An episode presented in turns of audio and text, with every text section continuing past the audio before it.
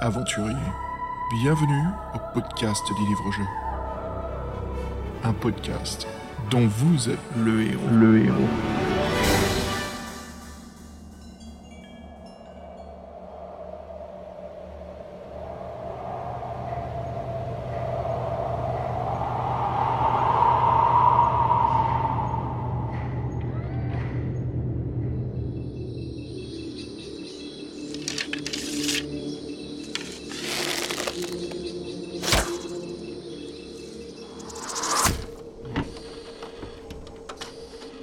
Vas-y Fred, cours, cours, cours. Putain, j'ai des trous à mes chaussures, putain, ça glisse.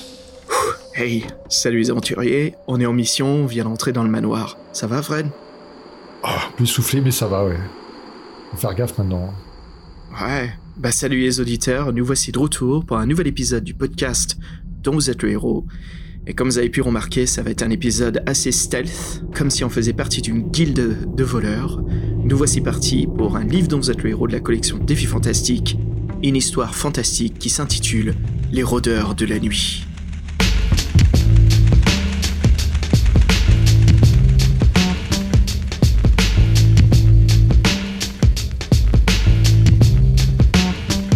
Alors Fred, pendant qu'on est en train de marcher à travers ce couloir, essayer de trouver cette chambre coffre-fort qu'on nous a indiqué, euh, qui se trouve au sous-sol, par notre contact euh, Georges la grosse oreille. C'est nul comme nom de contact. Alors Fred, je te propose qu'on monte tout de suite là sur les poutres, on se cache un petit peu, qu'on s'isole, et puis qu'on discute un petit peu du podcast. Alors, il se passe pas mal de choses ces temps-ci, hein. Bah oui, vous avez vu, euh, Piranha, euh, notre euh, première mini-série, arrive bientôt à la fin, malheureusement. Il y avait euh, 11 épisodes qui sont parus, donc on arrive au 11e épisode. Mais comme on, est, euh, on a adoré euh, faire cette mini-série et qu'on ne voulait pas, partir comme ça sur cette suite un peu précipitée, on a décidé de vous faire un deuxième, un spécial numéro 12, avec un contenu euh, dont on ne connaît pas encore la teneur, mais qui sera sûrement euh, à l'image du magazine. Et c'est vrai que c'était très sympa de faire une mini-série, euh, c'était du boulot en plus, et en fait on a déjà une idée pour la prochaine, mais là, chut chut, euh, pas de nom. On verra ça euh, plus tard, mais ouais, c'était euh, c'est une bonne idée pour nous, et c'est vrai que bon, sortir un peu l'univers des, du pur des livres dans votre héros, ça, ça c'est pas mal aussi, vous avez vu ça avec les pop culture. Donc voilà, Piranha, euh, la fin, et un épisode spécial pour récapituler tout ça et se marrer encore un peu sur ce, magazine atypique, quoi. Ouais, voilà, c'est ça. On va, on va faire un petit Piranha 12. On va couvrir un petit peu notre ressenti sur tous les jeux qu'il y avait à l'intérieur, l'évolution du journal, et puis bien sûr, bah, les, les moments forts, hein, ce qui nous ont touchés, frappés, euh, ce qui nous ont mis le cul sur le sol en se disant mais, c'est pas possible, hein, parce qu'il y en a eu des certains. Enfin, il y a eu pas mal de moments comme ça, Fred, dans ce magazine. Bah, c'est assez édifiant, ouais, assez. euh, Bon, c'était une autre époque, les années 80, faut croire, et c'est vrai que ce magazine-là, euh... il remontait pas le moral des gamins, c'était plutôt, vas-y, t'as t'as 8 ans, bah en fait, non, t'en as, as 20, et puis vas-y, prends-toi ça dans la gueule, et le monde, il est comme ça. Tu auras bien le temps de t'émerveiller euh, un peu plus loin ça. dans le magazine. et en plus, tu C'est vas, ça. frustré, tu, vas, tu vas être frustré parce que les trucs sont impossibles à finir, donc euh, sympa, quoi. Ouais, entre, entre un début très fort, très concentré sur les livres-jeux, les livres under Hero, euh, tout, le, tout le monde de l'heroic fantasy, jusqu'à un dernier numéro qui, qui ne touche quasiment rien de ce topic à part le jeu de rôle qui est proposé à l'intérieur. Enfin, c'est fou, quoi. Enfin, voilà. Euh, ça résume un petit peu le tout, puis on a, on a déjà choisi un petit peu notre sélection qui arrivera pour le mois d'avril, hein, Fred, donc Retour du Ninja, ça on l'a déjà dit plein de fois, mais on le redit encore une fois. Fred, tu... Waouh Arrête, arrête, on va t'entendre, arrête Ah oui, putain. Stealth, stealth. Donc voilà, on va. Alors aujourd'hui, podcast assez spécial, comme on l'a dit, on va attaquer donc les rôdeurs de la nuit, hein, un défi fantastique euh, qui, je dirais, qui, est quand même une des perles de la collection, qui est assez impressionnant. Donc on va avoir pas mal de choses à faire. Et comme vous avez vu, on s'est mis bien dans le bain. Et avant de continuer un peu plus loin, Fred, je te propose de parler justement du courrier des lecteurs. Alors, on a reçu euh, un courrier de Nicolas. Et Fred, il nous dit euh, plein de bonnes choses, Nico. Oui, Nicolo a un nouveau venu, nouveau venu je, crois, sur euh, Courrier des lecteurs. Bienvenue, Nico. Et donc, oui, c'est marrant parce que lui, en fait, il relance le débat sur Vlado. Donc, souvenez-nous, Vlado, c'est le fameux dessinateur qui a fait les nouvelles illustrations pour les versions des défis fantastiques qu'on a couverts. Donc, euh, les fameux euh, deux, euh, deux grands classiques euh, J'ai un trou de mémoire. notre, notre omnibus euh, Ian Livingstone, quoi. Ouais, euh, notre omnibus Ian Livingstone, donc c'était euh, c'était bien sympa. Donc on, c'est vrai qu'on a nous en, sur l'émission, on était vraiment parti en sucette un peu sur les comparatifs. On, pour être franc, on a même coupé une grande partie de ce qu'on avait dit parce que c'était un peu long. Et donc il faut croire qu'il y a un vrai débat. Et donc lui, il a décidé de faire un test sur sa fille de 12 ans qui s'appelle Faustine. Bah coucou Faustine, super prénom pour une fille, je, je valide complètement. donc elle, elle, a, elle, a, 12 ans. Et donc lui, il lui a montré la Cité des voleurs, donc euh, un des deux derniers épisodes qu'on a fait. Il avait comparé les deux, l'ancienne version et la version de Vlado. Et là, bilan, elle préfère sans l'ombre d'un doute, sans, sans l'ombre d'une mmh. hésitation, les nouvelles images, stupéfaction, stupeur et tremblement. Et elle a trouvé les autres moches et aime beaucoup les nuances de gris. Alors, on sent vieux là, Fred hein? Ah, Je dire, oui, euh, là, on sent le décalage des générations, comme quoi ils ont bien fait de refaire les, illustrations s'ils voulaient s'adresser à un public jeune. Donc là, pour le coup, c'est euh, ça match. Et c'est vrai que donc lui, il est tout comme nous, il est très perplexe. Et donc, il existe sur la sanction la plus adaptée pour sa fille, ce blasphème horrible, cet acte odieux et innommable. Donc, faut-il l'envoyer euh, sur l'île du roi lézard? Ce sont des filles fantastiques préférées, notre cher Nicolas, dans le royaume de l'oubli, qui, fait partie de la collection Astro d'Or, ou l'enfermer dans les grottes de Kalt, loup solitaire. Donc voilà, un petit panaché de, des pires épreuves qui peuvent, qui peuvent euh, l'attendre. Donc euh, voilà, il nous, après nous félicite, il nous encourage à continuer. Merci, c'est sympa Nico, et bienvenue euh, à toi sur le, sur le podcast. Merci de réagir avec nous. Et en fait, il nous dit que voilà, il a un petit message subliminal aussi pour nous faire quelques euh, indications de livres à couvrir. et ça, bah, de toute façon, de toute façon, comme on disait, voilà, on arrive à combien de On est au 79e épisode. Euh, on a de quoi faire avec tous les livres qui nous attendent, toutes les collections, et ça, ça fait, ça fait aussi partie du plaisir. C'est cool. Bah, merci Nico pour ton message en tout cas. Quoi. Ouais, merci beaucoup Nico, surtout pour le retour, c'est vraiment intéressant. En effet, on a enfin un point de vue hein, de quelqu'un beaucoup plus jeune, euh, voilà, qui lit les livres dans héros. Donc voilà, c'est intéressant d'avoir tous les points de vue. Et puis Nico, c'est sûr qu'on te retourne le petit clin d'œil, hein, wink wink, on sait absolument ce que tu veux dire. Euh, Fred, de toute façon, c'est clair que cette année, je crois que ça va être une grosse fixation quand même en début d'année là sur les défis fantastiques. De retour cet été, on en parlait avec Fred à antenne, vous allez voir, on vous prépare quelques livres en plus. Et puis euh, Fred, Retour Ninja, mais surtout on va faire une collection, alors on vous en dit pas plus, hein. je crois qu'on avait déjà dit dans les précédents épisodes, mais je me souviens plus dans lesquels, mais voilà, on va attaquer aussi une petite saga de, de, de pas de défis fantastiques, de livres-jeux d'une saga de deux livres seulement, donc on vous laissera faire votre petite enquête là-dessus. On a aussi reçu un courrier des lecteurs donc de Aziz. Aziz, voilà, qui nous dit que c'est un quarantenaire rôliste fan de jeux vidéo et tout évidemment qui a commencé avec les livres-jeux, voilà. Donc il nous dit que c'est un plaisir de, de, de nous écouter, de découvrir les bouquins de sa jeunesse. Merci Aziz, franchement ça fait vraiment plaisir à lire ton email. Il dit que son tout premier bouquin, Fred, c'était euh, La forteresse d'Alamut. Alors la forteresse d'Alamut, c'est une saga de livres qui s'appelle la saga du prêtre Jean. Fred, ça te dit quelque chose? J'entends beaucoup parler, c'est a l'air d'être assez culte, c'est vrai que c'est une collection qui est sortie un peu à, part, ouais, avec un visuel complètement différent. On a pas mal d'auditeurs qui sont assez fans. Ouais. Ouais, ouais, la saga du prêtre Jean, c'est vraiment assez cool comme saga. je crois que t'as bien choisi le mot. C'est un peu les livres cultes euh, des, livres Nos êtes le héros, quoi. Enfin, pardon, pas les livres Nos êtes le mais les livres jeux. Et puis Fred, il nous dit voilà, si on a l'occasion d'attaquer la saga du prêtre Jean, ça lui ferait grand plaisir. Euh, bah écoute, ouais, on va voir. Hein, c'est toujours intéressant de prendre des recommandations. Euh, et puis voilà, sinon Aziz, il nous dit voilà, bravo pour le pour le podcast. Euh, voilà, il l'attend comme un bon rendez-vous avec des potes et il nous souhaite bonne continuation les copains. Merci Aziz, ça fait vraiment plaisir à lire comme mail, hein, Fred. Ah oui, ça c'est un compliment qui nous fait toujours plaisir, c'est quand les gens nous disent qu'ils ont l'impression de nous connaître et qu'ils ont l'impression d'être euh, autour d'une table avec leurs potes et qu'ils discutent, et ça c'est vraiment cool parce que nous c'est voilà, cool, ça, c'est une, discussion entre nous, voilà. On, ouais, essaie de faire ça dans la bonne humeur sans trop se prendre au sérieux, et puis voilà, on aime bien ça, on, euh, on, aime bien, on aime bien nos auditeurs, on aime bien cette niche, on aime bien cet univers, tout, tout ce dont on peut parler, tout, ça se rattache, et voilà, c'est vraiment cool. Donc ça c'est vraiment nous, c'est quand on nous dit ça, voilà, moi je suis content, c'est le meilleur compliment. C'est bien dit. J'aime bien quand tu dis ça, la simplicité. Voilà, ça nous rend heureux. C'est content. Euh, on est content, quoi. Ouais, c'est ça. C'est, on partage notre univers. On est heureux, vous les auditeurs, que vous les écrivez et que vous avez justement ce, ressenti, euh, voilà, entre potes. Hein. Voilà, c'est pour nous, c'est ça. Hein. C'est le retour à cette ambiance. Euh, voilà, en tant qu'adulte, de partager, de discuter ces, ces livres-jeux que maintenant on redécouvre aujourd'hui, qui, qui tiennent, certains tiennent bien la route, certains se cassent la gueule, le justicier de l'univers, mais bref, hein, je dirais, il y aura un peu de tout. Hein. Fred, je te propose qu'on descende à les poteaux, qu'on s'infiltre dans le salon pour trouver cette chambre avec le code secret, mais on a un dernier message à faire passer avant.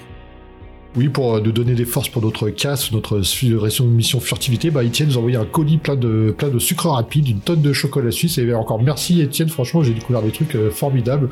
Euh, les autres aussi, ça, ils vont recevoir leur petit cadeau avec plaisir. Et donc, je te remercie, c'est pour les ragousas. C'était un vrai délice, et recevoir un l'écart, l'écart, l'écart. Voilà, tout ce que j'ai à dire.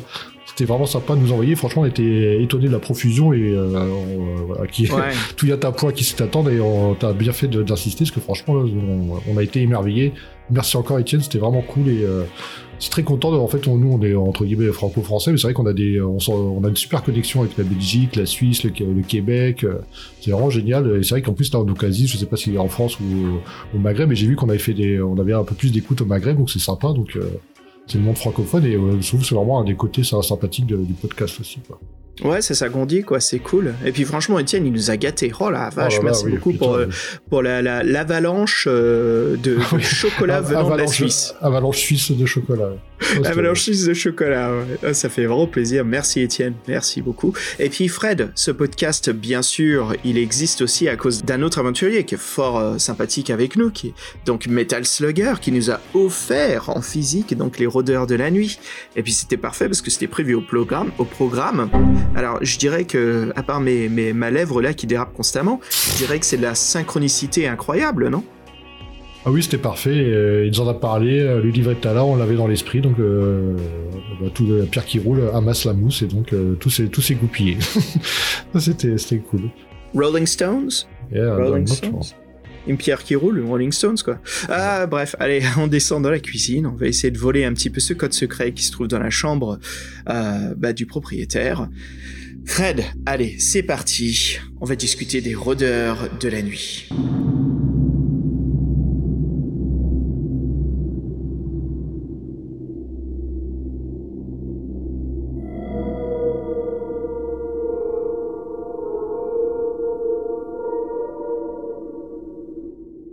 Alors Fred, les rôdeurs de la nuit, euh, ou en anglais Midnight Rogue, hein, le titre original, c'était un défi fantastique de 401 paragraphe, édité en Angleterre pour la première fois en 1987 chez Puffin Books.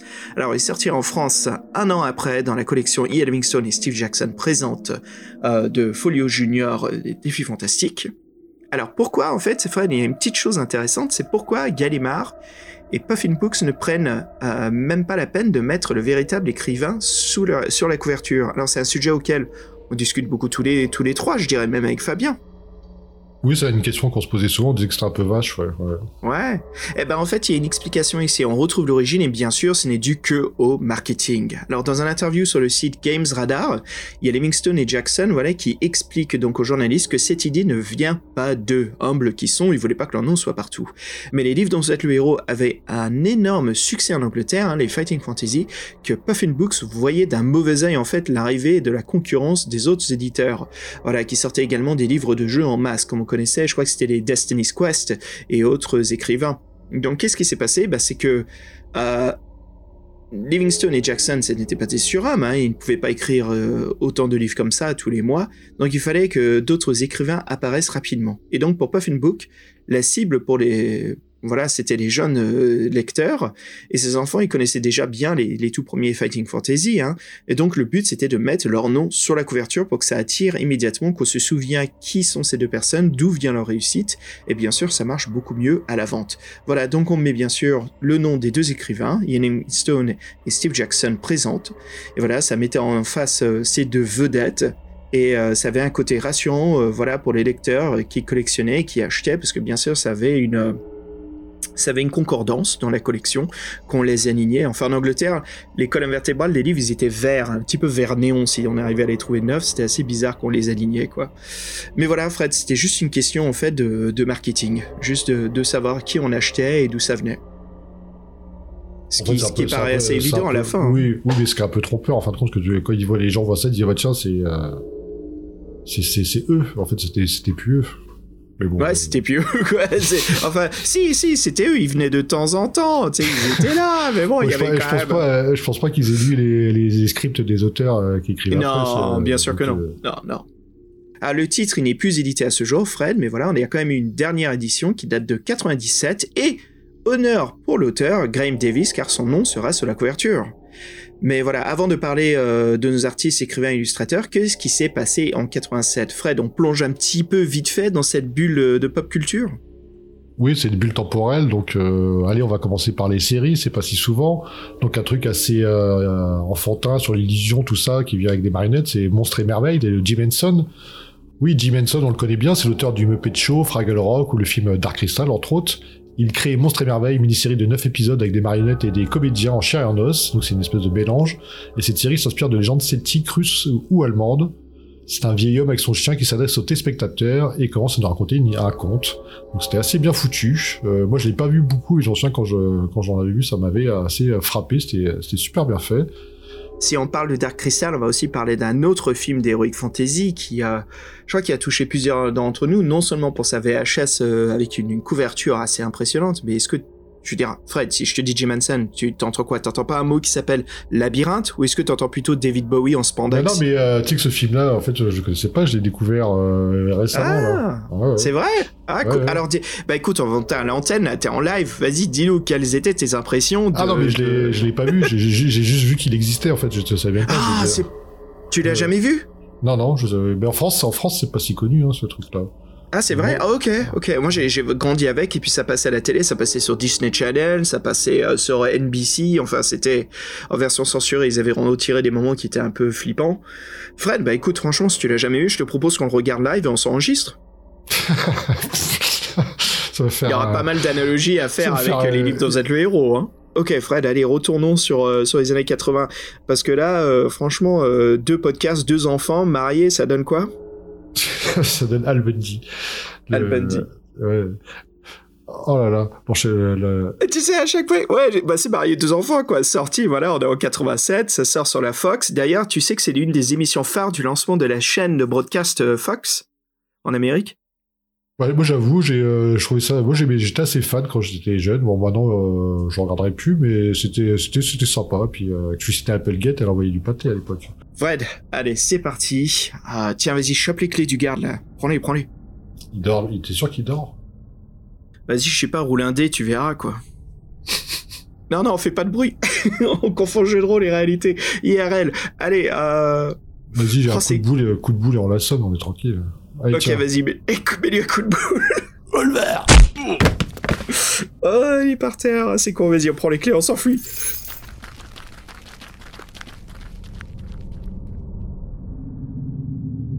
Fred, ça nous amène justement à parler des illustrateurs, de notre tout premier illustrateur ici, qui est John Sibic. Alors John Sibic, c'est un anglais, voilà, et on ne sait pas trop son âge, mais c'est lui qui fera la couverture et les illustrations intérieures des Rôdeurs de la Nuit.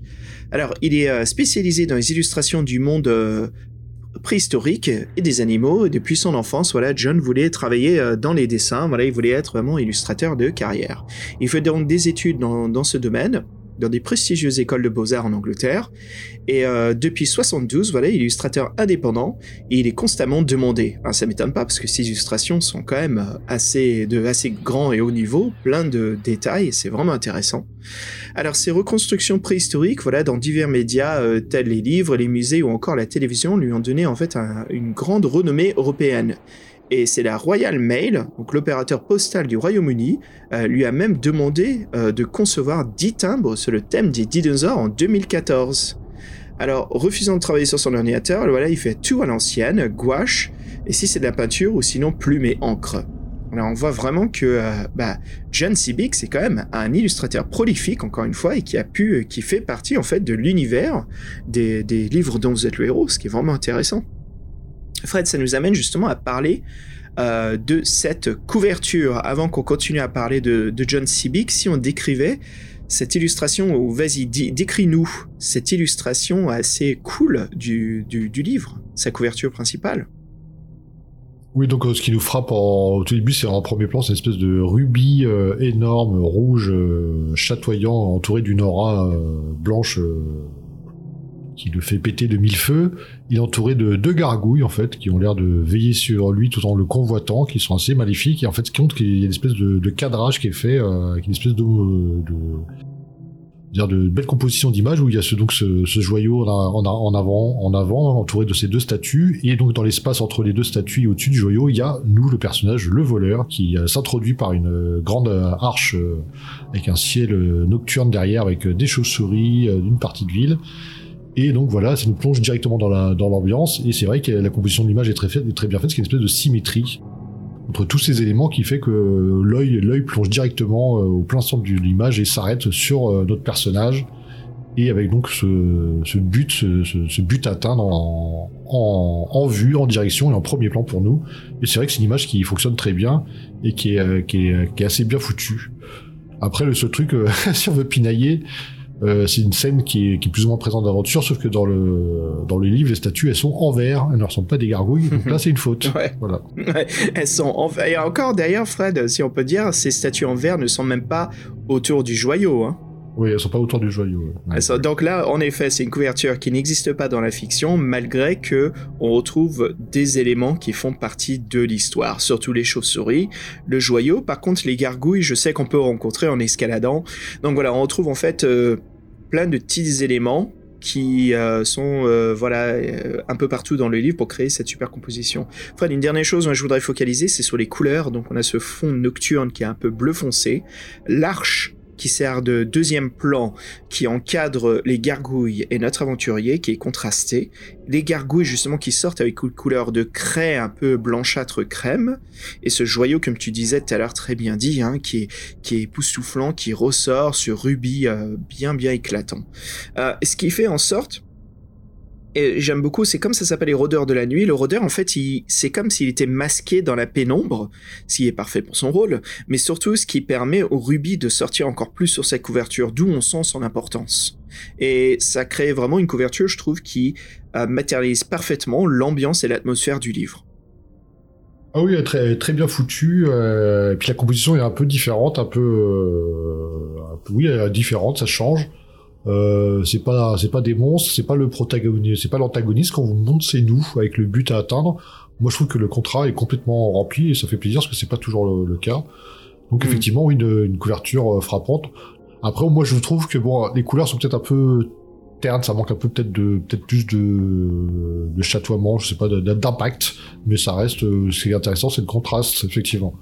Si tu veux de l'impact, à la deuxième édition, avec la typo Un livre dont vous êtes le héros qui prend un tiers de l'écran, qui est en vert, un vert chroma key, là, avec... Euh, donc voilà ta, ta couverture, ta couleur... Enfin, j'allais dire... Euh, pustulante, euh, ouais, j'allais dire pustulante, tellement que je les aime pas, cette deuxième édition. Aïe, aïe, aïe. Ah, je te jure. Bref, euh, donc voilà, concernant les, livres dont êtes le héros, John il dit hein, que c'est, pas son style de, lecture, mais euh, il adore les illustrations qu'il a fait pour ce livre. Et euh, celle du Ed McCraig, donc on, pour souvenir qui est l'illustrateur Ed McCraig, c'est l'illustrateur donc du Labyrinthe de la Mort et La Forêt de la Malédiction. Justement, il disait, John, que ces illustrations le fascinaient. Et donc pour les rôdeurs, voilà, il a voulu que les créer en fait cette version euh, subjective du voleur, voilà, qu'on incarne, et comme si les illustrations étaient de son point de vue. Et Fred, justement, on va en parler un peu plus là-dessus, parce qu'il y a vraiment de quoi dire, c'est vraiment vraiment intéressant. Il dira aussi dans un interview sur le magazine Science Fiction en 2012, voilà, j'ai aimé faire cette histoire car elle était euh, claustrophobe, sombre et dans des endroits fermés. Je sentais que j'habitais un monde où, euh, voilà, rien qu'en le dessinant. Et donc on voit que vraiment l'illustrateur est complètement euh, envoûté dans son travail, ce qui permet justement à John Sibic de créer des illustrations euh, de grande qualité pour, euh, pour ce livre dont vous êtes le héros. Fred, tu peux m'en dire un peu plus, parce que là on va entrer sur John Sibic et son travail pour le Games Workshop. Oui, c'est vrai qu'en fait, il a, il s'est fait remarquer donc par Ian Livingston et Steve Jackson, qui sont aussi les créateurs du, du Games Workshop, donc il avait besoin de beaucoup, beaucoup, beaucoup, beaucoup, beaucoup, beaucoup, beaucoup de dessinateurs. c'est vrai que les dessins font complètement partie de leur univers avec tous les suppléments, tout ça, les boîtes de jeux, donc ça arrêtait pas. Plus les magazines, donc oui, beaucoup de dessinateurs et c'est vrai qu'ils avaient un monde, un monde visuel assez. assez développé et plus qu'on reconnaissait tout, de suite et là en voyant ces dessins oui je, vois qu'il a dessiné un orc à deux têtes euh, c'est super. Moi, je, oui, je reconnais son travail. Je sais que j'ai déjà eu affaire à lui dans euh, dans les codex et tout ça, donc c'est super. Et euh, donc maintenant, il faut savoir que bon, il a un peu, il a un peu sorti tout ça et maintenant il se consacre entièrement à la préhistoire. Il, a, il dit qu'il n'a pas abandonné Eric Fantasy, mais c'est elle qui ne vient plus à lui. Donc maintenant, il travaille plutôt bah, pour les musées, pour la Royal Air Maid et tout ça. Donc il, il s'est institutionnalisé le, le, monsieur. Et donc oui, et donc par rapport à, au dessinateur, donc on a l'auteur Graham Davis qui est, qui est l'auteur du Roder Danny qui donnera son avis sur le travail de John Sibic dans le magazine Fighting Fantasy en 2011. Il dira Je l'aime beaucoup, j'ai toujours aimé le travail de John Sidic, de John. Je pense que c'est la première fois que je vais travailler en noir et blanc et j'étais tout de suite impressionné.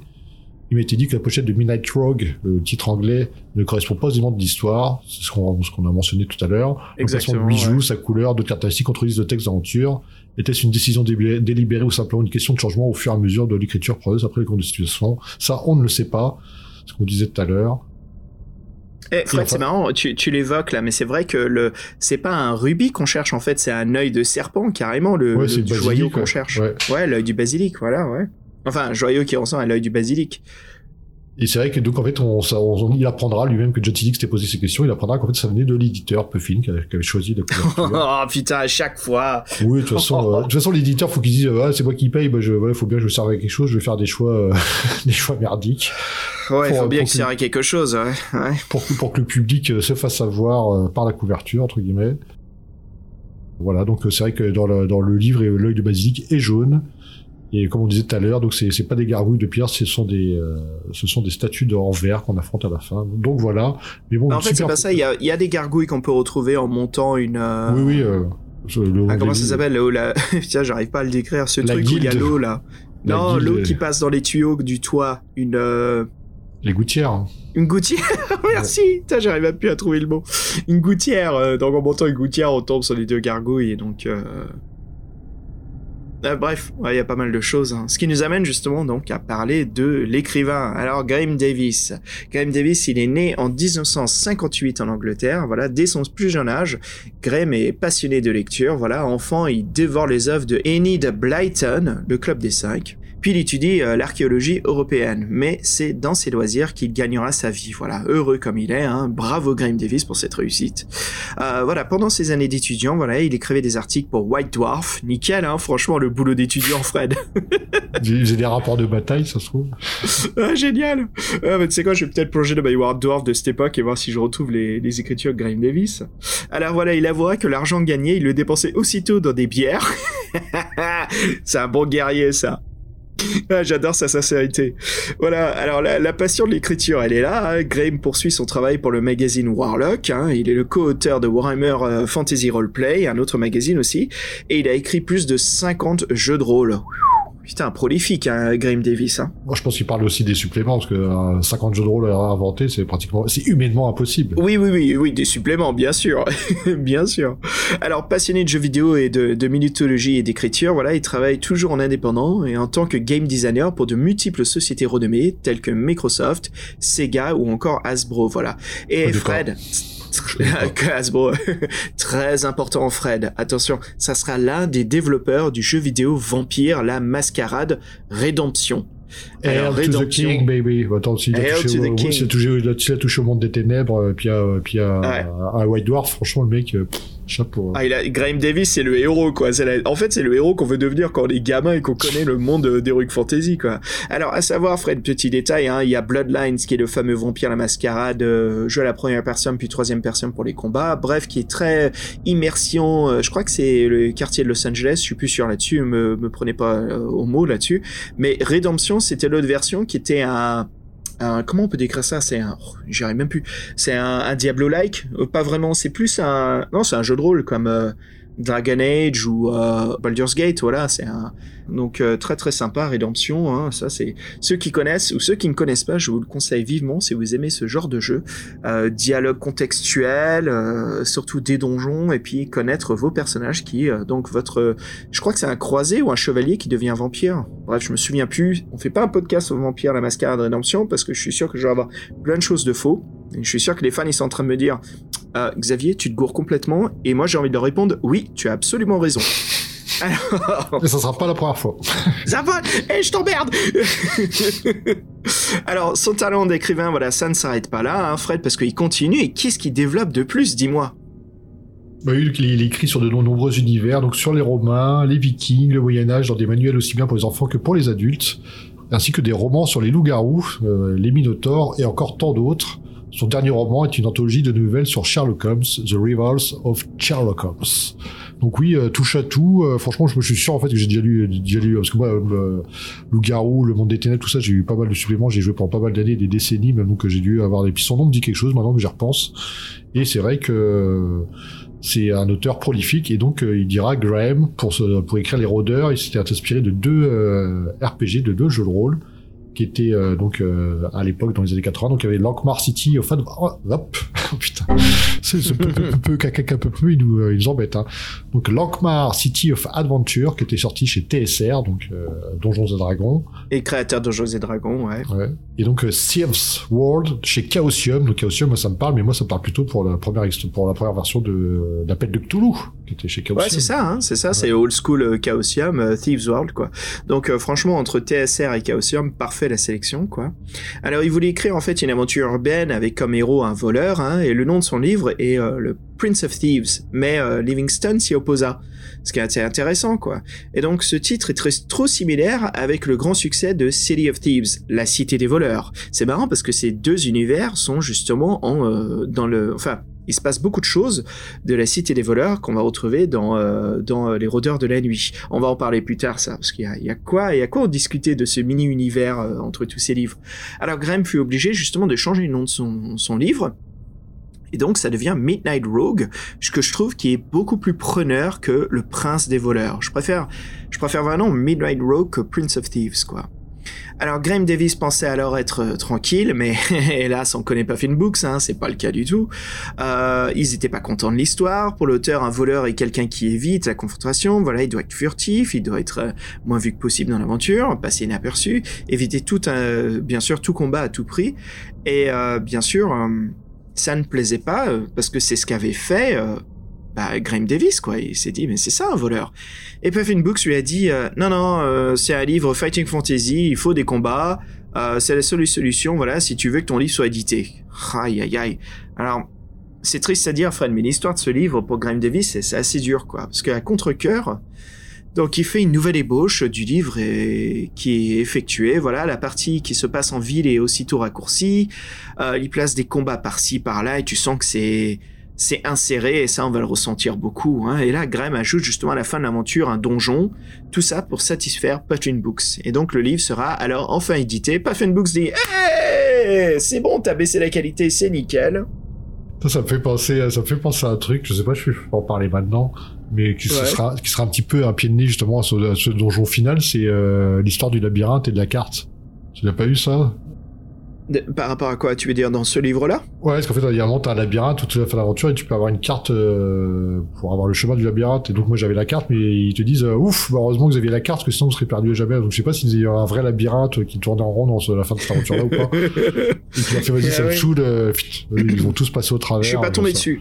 Ah je suis pas tombé dessus, donc ouais. ouais. Parce que j'ai pensé à toi, parce que j'ai vu Labyrinthe fin d'aventure, je me suis putain, Xav, il va gueuler encore. Bah, je le connais, mais je, l'ai esquivé cette fois-ci, donc euh, je suis content, quoi. Euh, go fuck yourself, quoi. C'est bon, les labyrinthes, ouais, tu me connais, tu gueules, quoi, ça me saoule. Alors, qu'est-ce qui se passe alors euh, Graham, après voilà tant d'années, prendra conscience que son livre n'a jamais été bien considéré à l'époque. Voilà, son avis est que la partie donjon est moins amusante que celle dans la ville. Il recevra beaucoup de mauvaises critiques sur cette partie avec ce donjon. Justement, il lui reproche un grand manque d'originalité, mais Graham se défend, voilà, il vous dit qu'il voulait pas, mais je voulais pas de donjon à la base. il a bien raison de le gueuler parce que, euh, bah parce que son histoire n'avait pas du tout, il n'a pas eu le choix. Forcing par l'éditeur, les éditeurs souvent qui ne sont pas des artistes, qui massacrent tout, hein, souvent, pas toujours. Ah, voilà, donc il se sentait pas capable d'écrire un, donjon aussi bon que dans le labyrinthe de la mort, avec euh, le peu de paragraphes qui lui restaient. bien sûr, Ian Livingstone qui était euh, qui était l'icône pour, pour, pour, les types de donjons comme ça. Encore là, c'est un autre débat là-dessus. Hein. Donc voilà, comme, euh, comme vous le disiez, Graham Davis, c'est un, un, indépendant. Il veut faire ce qu'il veut et voilà, être obligé, obligé aux ordres d'un éditeur non artistique de Puffin Books ne l'intéresse pas. Il l'a fait une fois, mais il ne le fera pas une seconde fois. Et donc, Les Rôdeurs de la Nuit, ça sera son unique livre dans un héros.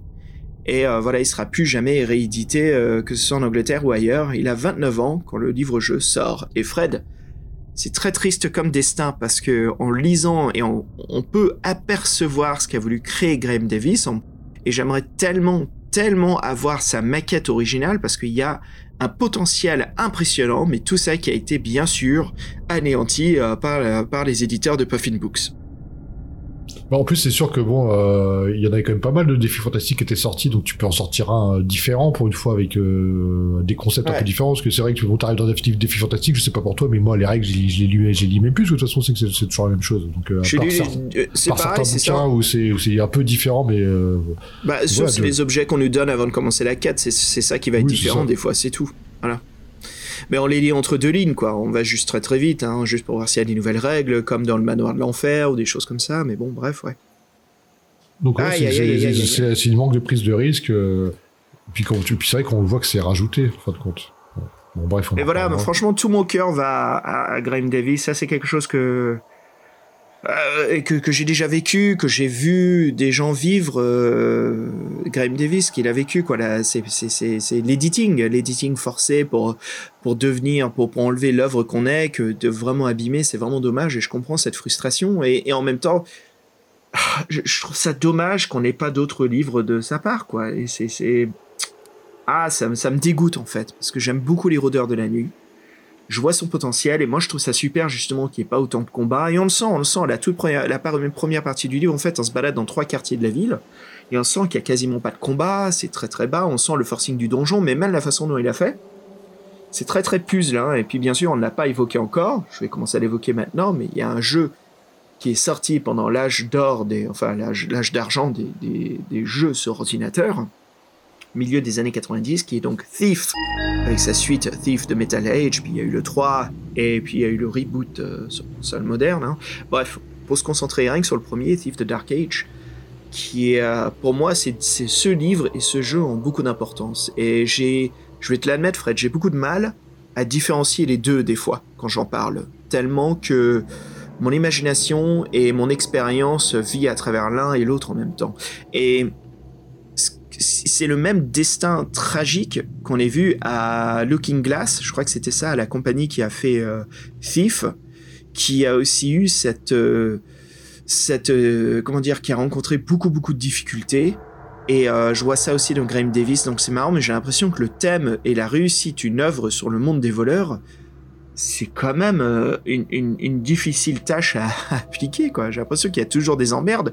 Enfin, c'est comme être voleur, quoi. Il faut être prudent.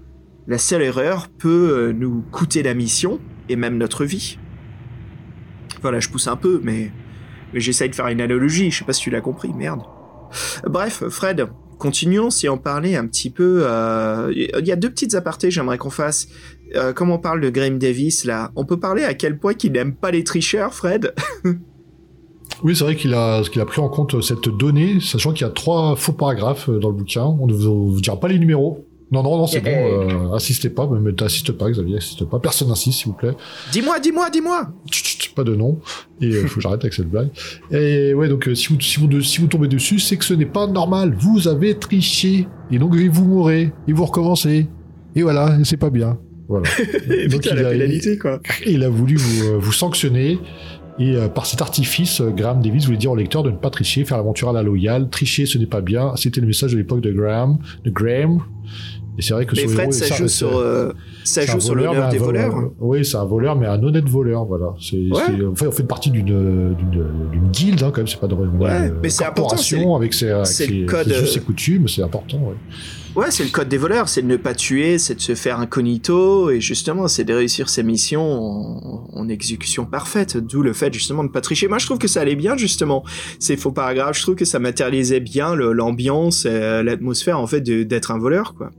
Alors, il y a aussi, Fred, un, paragraphe assez étrange, euh, voilà, on ne dira pas lequel, encore une fois, hein, ce n'est pas de la triche, mais euh, si vous tombez dessus, voilà, on vous propose simplement d'abandonner l'aventure. Tant pis, euh, voilà, si on, passe pour un lâche, et si on continue le jeu, bien, on, assume la conséquence. Alors, quel est l'intérêt de ce paragraphe? Bah, En fait, Graham David dirait qu'il voulait juste donner une ambiance d'horreur à son livre, mais il savait très bien qu'au final, le joueur continuerait sa quête. Oui, c'est en gros, euh, raffer- faut raffermir le héros dans son, dans sa motivation, rôle. quoi. Dans sa motivation, quoi. Alors, le traducteur, Fred, parle-nous de Nicolas Grenier. Bah, Nicolas Grenier, donc nous on sait pas, c'est peut-être un tricheur, parce que c'est peut-être un pseudo, voilà, qu'on sait, on sait rien sur lui. Euh, Nicolas Grenier, c'est vrai que c'est assez euh, commun, passe, passe partout comme nom, donc on sait pas si c'est son vrai nom. Il était très prolifique dans les années 80-90 pour les éditions Gallimard et dans les éditions Jeunesse. Il a traduit plus d'une vingtaine de livres dans tous les héros, donc c'est un nom qu'on va revoir sûrement. Et donc à la fin des années 90, il ne fait plus parler de lui. Donc après, c'est vrai que bon, les mondes d'édition, c'est pas non plus des superstars, donc c'est peut-être pour ça qu'on n'a pas trop d'infos, donc euh, voilà. Mais oui, donc il, nous a fait quand même 20 traductions, euh, donc c'est euh, du bon boulot, on le remercie. Et pour l'instant, on a, je pense que Fabien va creuser un petit peu, et peut-être que dans d'ici quelques numéros, on pourra vous donner une info sur Nicolas Grenier. Voilà, c'est, ça sera notre but dans les 5 prochaines années. La vérité est ailleurs. Ouais. En plus, avec la photo qu'il nous a mis là, on dirait du. Ouais, c'est une photo à la X-Files. Euh, il y a la silhouette d'un homme, mais on voit pas son visage, parce que là, c'est comme s'il y avait une erreur euh, numérique. Alors, Fred, ça y est, on est arrivé à la cave, on a réussi à voler le code dans la chambre du propriétaire, mais devant nous se pose un puzzle. Il va falloir qu'on te désamorce pour entrer dans cette cave. Je te propose un morceau de musique, histoire qu'on réfléchisse là-dessus. T'es gaucher ou droitier, toi, au fait? Euh, droitier, toi aussi, non? Ah, je suis gaucher, donc ça tombe bien. T'es gaucher? Bah, je suis faux gaucher, mais on va dire que je suis gaucher. Ah, c'est très bien. Bah écoute, c'est parfait. Allez, pour se mettre dans l'ambiance, euh, que dirais-tu d'un morceau de Akira Yamaoka euh, de sa, bah en fait, de la composition qu'il a fait pour le jeu vidéo Silent Hill 2. Qu'en oh, dis-tu? bah, Je pense qu'on va se poser et on va, on, va, on va frissonner en écoutant tout ça. C'est un peu le but. C'est parfaitement dit. Allez, je te propose Null Moon et je te dis à toutes.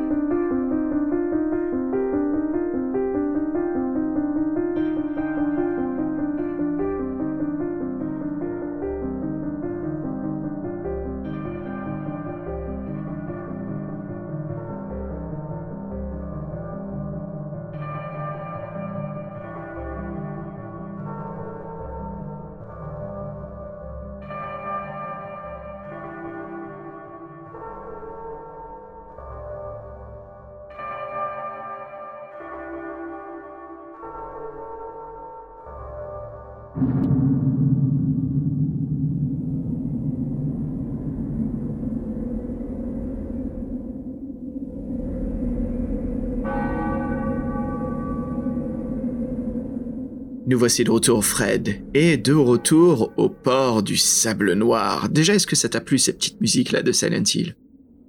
Je suis bien dedans là. C'est vrai que c'est un jeu sacrément connu pour son ambiance et là, c'est vrai que je comprends pourquoi. Je viens d'avoir une idée. et puis c'est devenu un rêve automatiquement, aussi rapidement, Fred, ça serait une saga de livres-jeux dans l'univers de Silent Hill. Après, je, je peux pas vraiment euh, en parler parce que je connais pas vraiment l'univers. Moi, les jeux, je connais surtout de renommée, j'ai vu ça tourner, mais le film m'a déçu, donc à part ça, je peux pas t'en parler. Après, je sais que c'est connu pour euh, monstre number one de, de, l'ambiance horrifique. euh. Ouais, c'est l'horreur psychologique. Je, suis- je suis un grand fan des, euh, des trois premiers jeux. hein. Et puis bon, euh, d'autres après, même si en effet ça perd en qualité, je trouve qu'il y a quand même de, de très moments, des moments très très forts euh, dans chacune des, des, successeurs. Quoi. Allez, donc. euh, Ça me fait, peut-être, je sais pas, en plus, le nom revient Ouais. pas, mais ça fait penser à un jeu sur la Nintendo 64 où c'était un des seuls jeux d'horreur où c'était un peu dans ce genre-là où c'était un truc euh, un peu la Lovecraft Ah des. euh, Le Lovecraftien, euh, oui, euh, Eternal Darkness. Ah, Eternal Darkness où t'avais des, des, des alus carrément, Ouais. t'avais- des trucs qui se passaient pas et tout, il était malsain ce jeu. Bah, t'avais des moments où ta télé, elle, euh, elle s'éteignait et en fait, Ouais, c'est le ouais. jeu, le son se baissait, ça changeait de port AV ou la tête de ton personnage sautait. En fait, tu devenais fou, quoi. C'était le- leur système de folie. Ah, c'est bien que tu évoques ce jeu, il était vraiment top. hein. Bah, il était, il était carrément à part, là, parce que c'était plutôt, euh, la 64, c'est vrai que c'était- il y a plus- pas mal de licences Nintendo, donc c'était plutôt enfantin, et il y avait ce jeu-là, euh, j'en sais, et puis il y avait un jeu aussi avec un FPS avec un mec vaudou, là. Ah, c'était bien gore. Tu sais, j'y pense, Fred, c'est pas la Nintendo 64, c'est la GameCube. Ah, c'est peut-être la GameCube, peut-être que je confonds de, de génération, ouais. Ah, Euh, c'était oui, la c'est ça, GameCube, euh, ouais. c'était la GameCube, ouais, qui était très enfantine, ouais, et, ouais, non, ouais, non, c'était euh, Eternal Darkness, ouais. Mass Dark Age, Eternal Darkness. Enfin, c'est, enfantile, euh, en fait, je sais pas. Après, c'est à débattre parce que je t'admets que la 64, en effet, oui, avec ses graphismes et ses, ses types de jeux, mais oubliez pas la GameCube, quand même, l'un des premiers jeux, c'était euh, une suite de Die Hard de John McClane, hein. Oui, bah, le jeu, il était pas terrible. hein. le meilleur, ça reste le Die Hard sans PSA avec le gun, si on avait le gun de Ah oui. Namco, quoi. Ouais, si, il était pas mal, ouais. Ah, Hard trilogie, en plus, c'était le 2 qui était avec le pistolet. Ah, bref, bref, bref, bref, Fred. Allez. Euh, tangente à part, nous voici de retour dans le port du Sable Noir. Alors c'est là le repère de tous les voleurs, escrocs, pickpocketers. Ça fait bien longtemps que vous essayez d'entrer dans la guilde des voleurs. Puissante communauté du port, Rannick le Rouge, le maître de cette association de malfrats, vous a convoqué et vous met à l'épreuve. Vous avez une nuit pour dérober l'œil de basilic d'un redoutable marchand. En cas de succès, vous deviendrez vous aussi membre de cette guilde. Fred, welcome to Midnight Rogues. Oui, ce qui est une sorte de rite initiatique ou un rite de passage, tout simplement, quoi. Ouais, c'est ça. Alors, on a fait bien sûr l'aventure tous les deux, on a pas mal de choses à dire. Alors, Fred, si on couvre comme d'habitude un peu les moments forts, ce qui nous a plu, alors à savoir la construction de ce jeu, c'est au début, euh, donc Rannick le Rouge nous donne cette quête, hein, comme je viens de le dire dans le synopsis, et le jeu nous propose donc d'explorer euh, trois quartiers différents. Il nous propose d'explorer le tout premier quartier, Fred, qui s'intitule la Le nœud coulant. oui, le nœud coulant. Elle nous, euh, nous propose aussi d'explorer donc la, la guilde des marchands, ou plutôt le bureau des marchands. Et puis le troisième lieu, qui est le plus important, je dirais, c'est... Le domicile de la braise, le marchand lui-même, qu'il faut trouver. Voilà. Sachant qu'on a une information, c'est que son symbole de marchand, c'est une pièce en or, c'est un écu. Donc tout ce qui Voilà, lui appartient c'est un porte symbole. Ouais, c'est un écu un peu en œil, ouais, voilà, c'est son symbole. Mais euh, voilà, on n'en sait pas plus, donc c'est un indice à faire. Alors, avant de, de commencer l'aventure, Fred, de raconter un peu ce qu'on a vécu, il faut aussi parler d'une règle spécifique, c'est qu'on a des pouvoirs comme dans un loup solitaire. Ah oui, ça c'est un, des trucs sympas, euh, c'est qu'en tant que, que voleur, on a une liste de 6 talents, on va dire. Et sur 6 talents, ces 6 talents, on peut en, on peut en prendre 3, en choisir 3. Donc le choix cornélien, euh, je, je pense qu'on a pris les mêmes comme d'habitude. Donc euh, là, les énumérés, bah, par exemple, il y avait, euh, il y avait décrypteur pour décrypter des symboles. Alors, il y a Vide-gousset- 7 talents, Fred, justement, Ouais. j'étais Ah, en train de regarder. Excuse-moi. c'est pas grave, vas-y, vas-y. Alors, excuse-moi, décrypteur, ouais. Donc décrypteur pour les symboles, bah, tu- tiens, c'est sur la page, t'as qu'à les faire, ce sera plus simple. Bah oui, c'est pour ça. Je me suis dit, attends, non, il y en a plus que 7 si je me suis... Enfin, si, je me souviens. Attends, euh, donc décrypteur, en effet, voilà, ce qui nous permet de déchiffrer les codes secrets et les inscriptions mystérieuses. Monte en l'air, alors c'est l'aptitude à escalader les murailles les plus abruptes. Crocheteur permet d'ouvrir les serrures compliquées et de percer les coffres forts. Vide-gousset, c'est l'habilité à subtiliser les objets dans les poches, même, de leurs propriétaires. Passe-muraille, voilà, c'est la faculté de se confondre avec les murs ou de se dissimuler dans l'obscurité. Pas de loup, c'est l'aptitude de se mouvoir sans faire le moindre bruit, ni déplacer, euh, voilà, se déplacer, euh, comment dire, ni déplacer d'un souffle d'air. Et cache tampon, voilà, ça permet de découvrir les objets qu'on souhaite justement que personne ne découvre. Bah, ça, ça permet de repérer les pièges surtout. Ouais.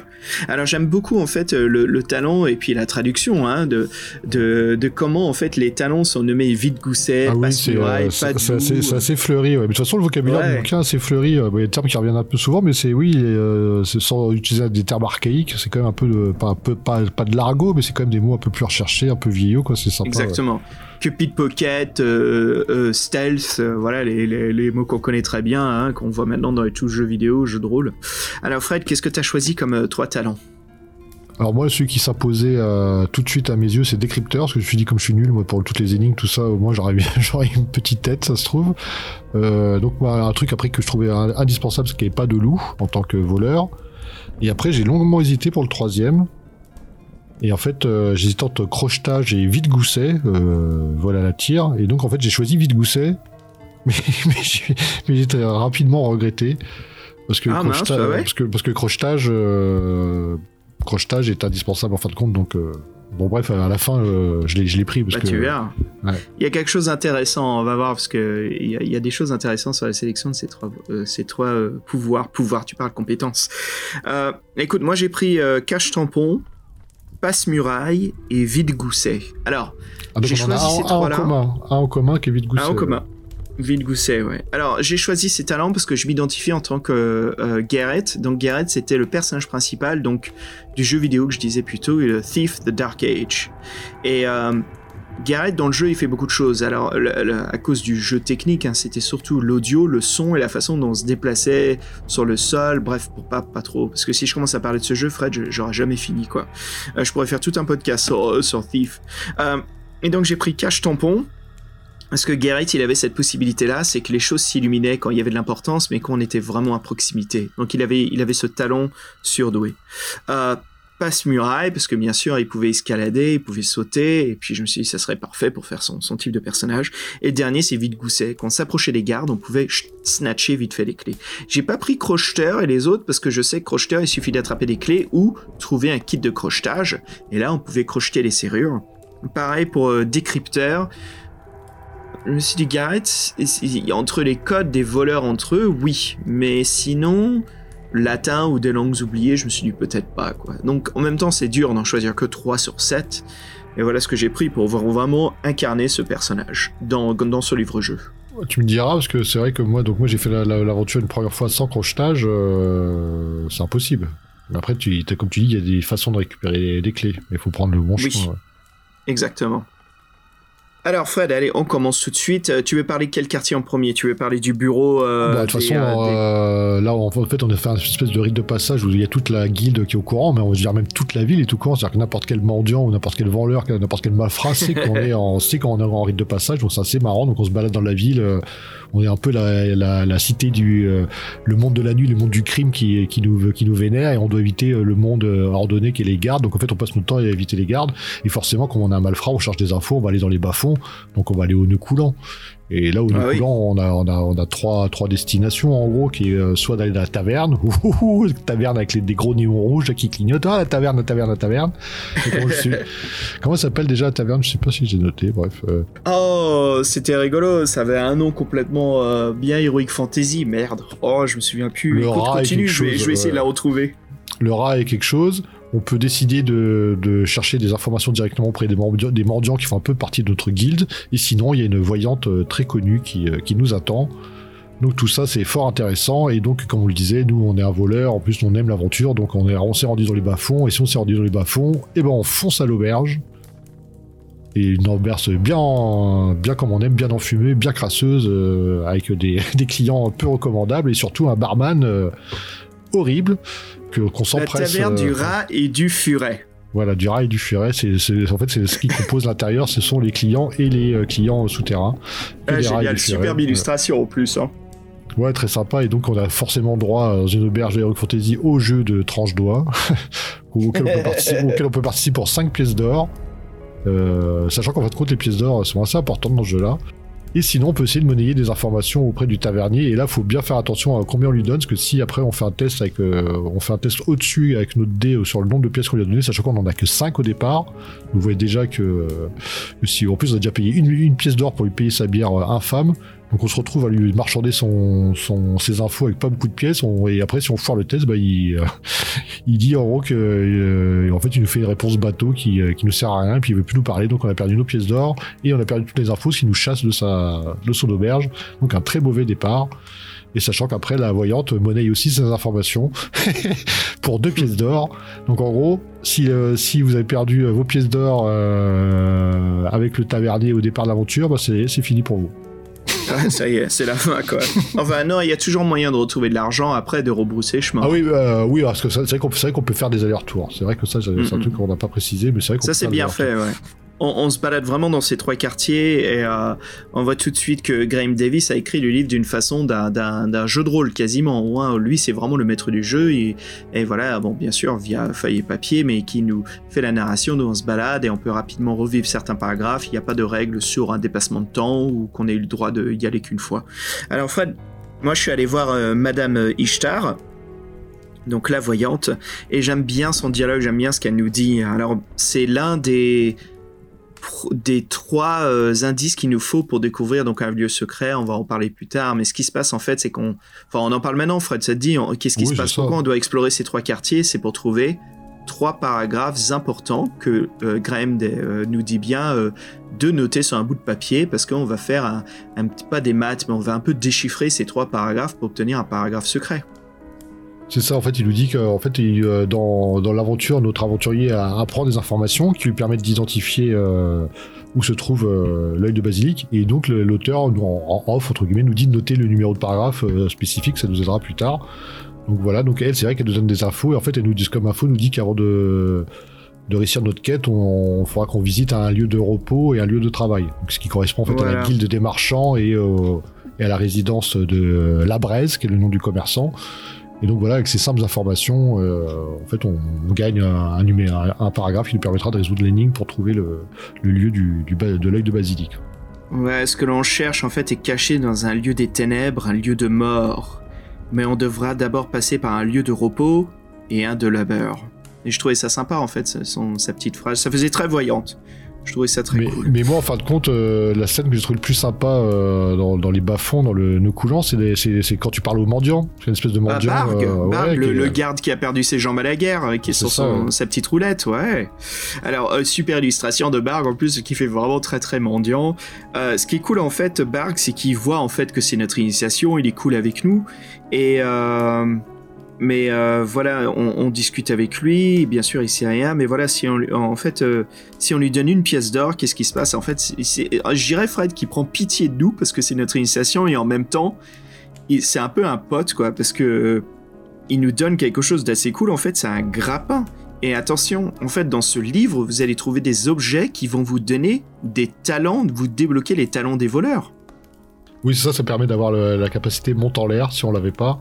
Sachant qu'il se mm. spécifie bien que c'est quand même un peu moins. Euh, il y a des fois où ça marchera pas, mais c'est fait un peu pour remplacer mon temps l'air, mais ça sera spécifié quand ça ne marchera pas. Donc voilà. en fait, il nous donne un de ses biens précieux qu'il avait conservé depuis des années. Il nous donne sa corde qui est compatissant avec nous. Et comme on lui a donné un petit, un petit écu, bah, il est reconnaissant et voilà, il nous aide. Et ça, oui, c'était le côté donc oui, à entraide entre les bas-fonds qui, était, assez sympa en fait. Compte et puis. et je trouve ça sympa le, le se sent entre la voyante, la voyante. Pardon, excuse-moi. Moi, je dis, on se sent un jeune bien prometteur, tu vois. ouais, et puis même, je trouve que ça fait bien Nukulan, ça fait bien les bas-fonds de la ville entre la voyante, euh, le mendiant et la taverne mal réputée. Je trouvais ça très très bien de, de, de Graham, comment il a matérialisé cette ambiance dans la ville. Euh, les lieux, disons, ils ont une façon d'être, il y a une logique à ce qu'on trouve dans ces lieux-là et je trouvais ça très cool. Mais euh, on n'a pas, on a pas parlé, mais en plus c'est le total hasard, on n'a pas fait exprès, mais c'est vrai qu'on se retrouve à jouer à, à, Cité des voleurs, quoi, le sable, port de sable noir, donc le, le ah bouquin bah qu'on vient juste de couvrir. Et c'est vrai que donc Yann Livingston ne faisait aucune description, on avait juste des rues avec des maisons à étages. Et là, là au moins on a, on en a un peu plus, comme je trouve, même, bah, même, son, même... Ouais. Non, même son donjon à la fin, il y a plus de descriptions. Je me suis mieux matérialisé le donjon. Ah oui, oui. Et, complètement. euh, complètement, là, ouais, c'est voilà. vraiment différent de ce qu'a fait Ian Livingstone. Mais comme t'en parles là, justement, de, de, de l'univers euh, mélangé, qu'on reconnaît bien euh, et, euh, Alancia et euh, comment dire son monde qui commence à se faire. Fred, est-ce que tu veux que je te cite euh, les références ou les autres livres qui se passent dans les portes du Sable Noir de la collection? Ah bah oui, ça serait intéressant, tiens, ça, ça fait un petit cycle entre guillemets. Ouais, ouais, c'est assez intéressant. Donc le, tout premier, bien sûr, c'est la Cité des voleurs. Après, c'est suivi par le Temple de la Terreur, qu'on couvrira bien sûr dans le podcast. Après, c'est le Dragon de la Nuit. Après, l'Anneau des Serpents de Feu. Alors attention, l'Anneau des Serpents de Feu, c'est euh, une nouvelle parution de la cinquième édition qui est sortie, publiée en 2017. Ah d'accord, oui, ça me disait quelque chose. Et donc un autre qui est suivi juste après en 2018, c'est le Fléau de Titan, voilà, qui est sorti euh, dans la cinquième édition. Donc voilà, deux livres dont vous êtes le héros. Je pense qu'ils plairont aux aventuriers qui veulent retrouver euh, l'aventure du port du Sable Noir. Donc voilà, c'est assez sympa. Et puis bien sûr, les rôdeurs de la nuit. Donc comme quoi, Fred, on a six livres autour du monde du Sable Noir. Et attention, il y a l'extension, euh, le compendium pour les jeux de rôle Advanced Fighting Fantasy sur le Sable Noir. Euh, des deux éditions. Attends, je me retourne dans le bureau pour que je la vois. Euh, Black Sand. Olé, olé, oh.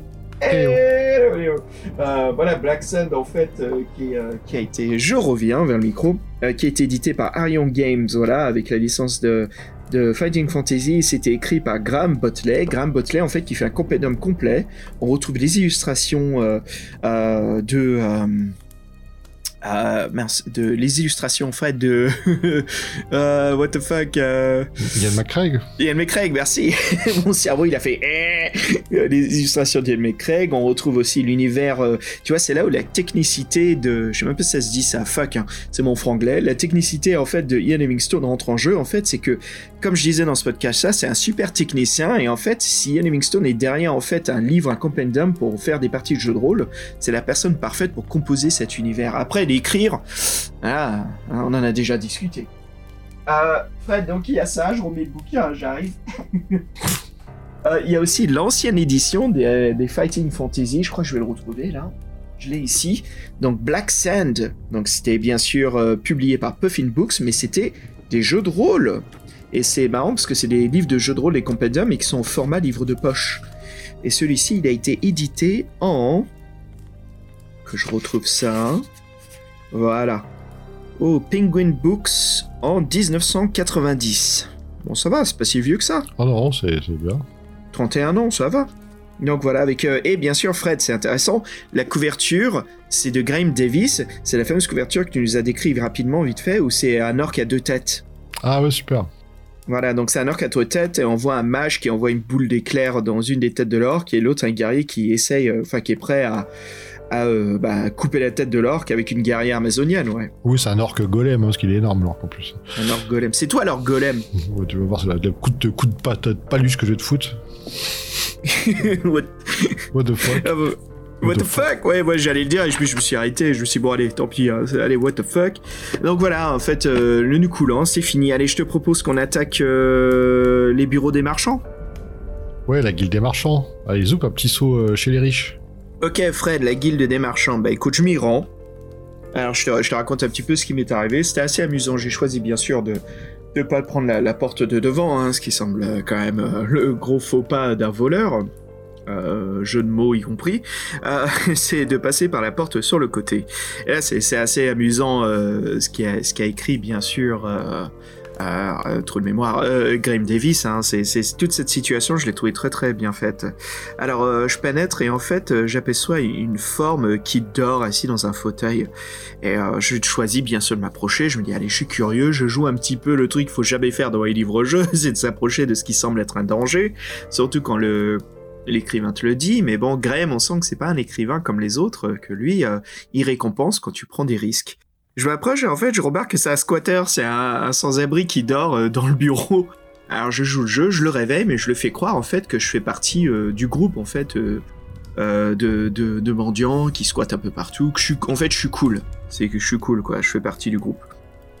Et euh, il me dit euh, ah ok c'est cool j'ai eu peur euh, je squattais parce que voilà bah, ça caille dehors je te remercie.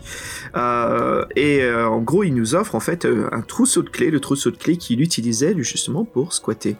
Et qu'est-ce qui se passe? Bah, en nous donnant ce trousseau de, clés voilà ça nous donne le talent en fait de crocheur. Et voilà un deuxième objet qui nous donc maintenant qui peut nous donner la possibilité au total d'avoir 5 talents sur 7 ce qui est pas mal quand même hein qu'est-ce qu'on dit oui, si on arrive à les garder, parce que, par exemple, euh, parce que moi, par exemple, la corde, je l'avais eue, et là, moi, par exemple, j'étais pas rentré euh, par l'impasse, j'étais rentré par le toit, et en fait, en voulant rentrer par le toit avec ma corde, en fait, il y a des tessons de bouteilles sur le toit, et donc en fait, je perds ma corde. Et en plus, je me blesse, et en plus, je me fais attaquer par des ah. gargouilles. Donc en fait, c'est pas, du tout, euh, pas du tout le bon passage pour rentrer. Donc les fameuses gargouilles de la couverture sont sur le toit de ce bâtiment, et il y en a une qui vous attaque, et si vous voulez la fuir, vous rentrez par la lucarne, et vous rentrez à l'intérieur du bâtiment où t'es, je crois que c'est au même endroit.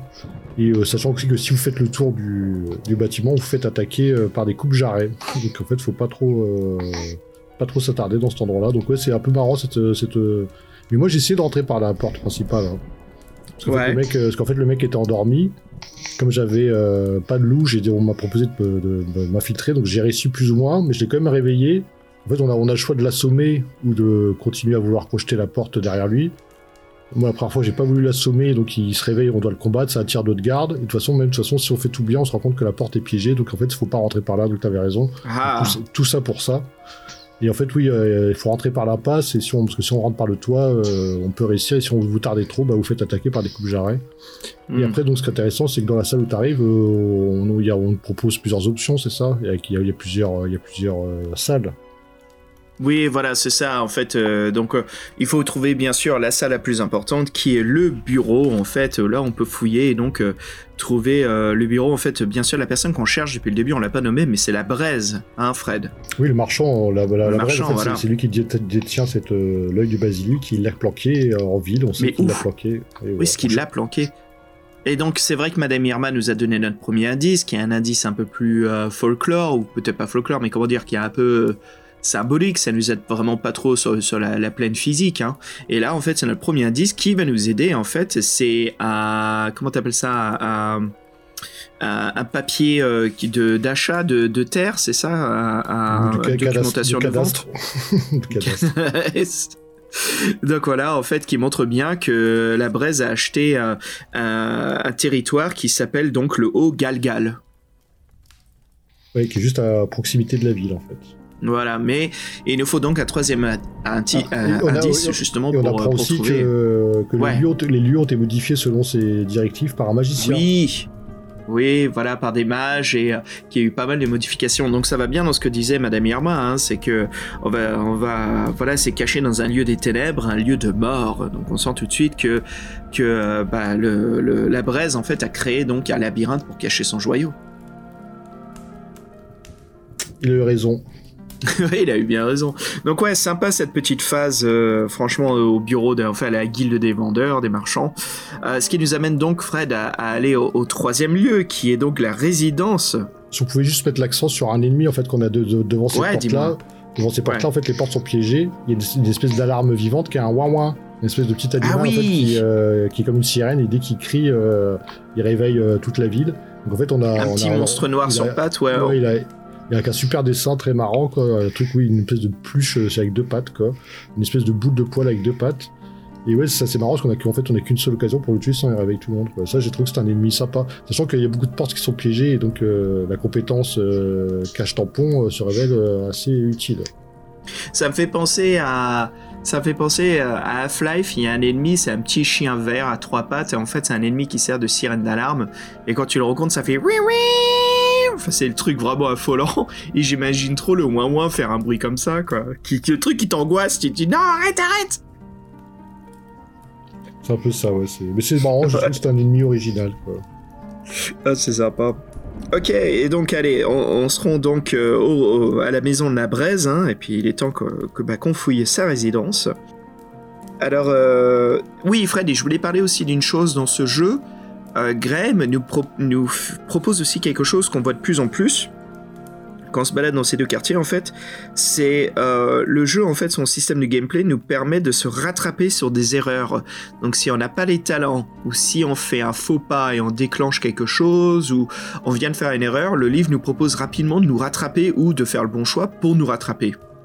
Et ça, j'ai trouvé ça vraiment intéressant du, de l'écrivain, ce qui, je trouve, métamorphose parfaitement en fait qu'on soit le héros, parce que le héros, il est comment dire, il est plus puissant que la plupart des gens autour de nous. C'est quelqu'un qui sort de l'ordinaire et, j'ai trouvé ça vraiment sympa dans ses choix. Est-ce que tu as rencontré ça Donc, quand tu n'avais pas des pouvoirs, il te proposait de faire autre chose et si tu merdais, ça te donnait des possibilités pour te rattraper.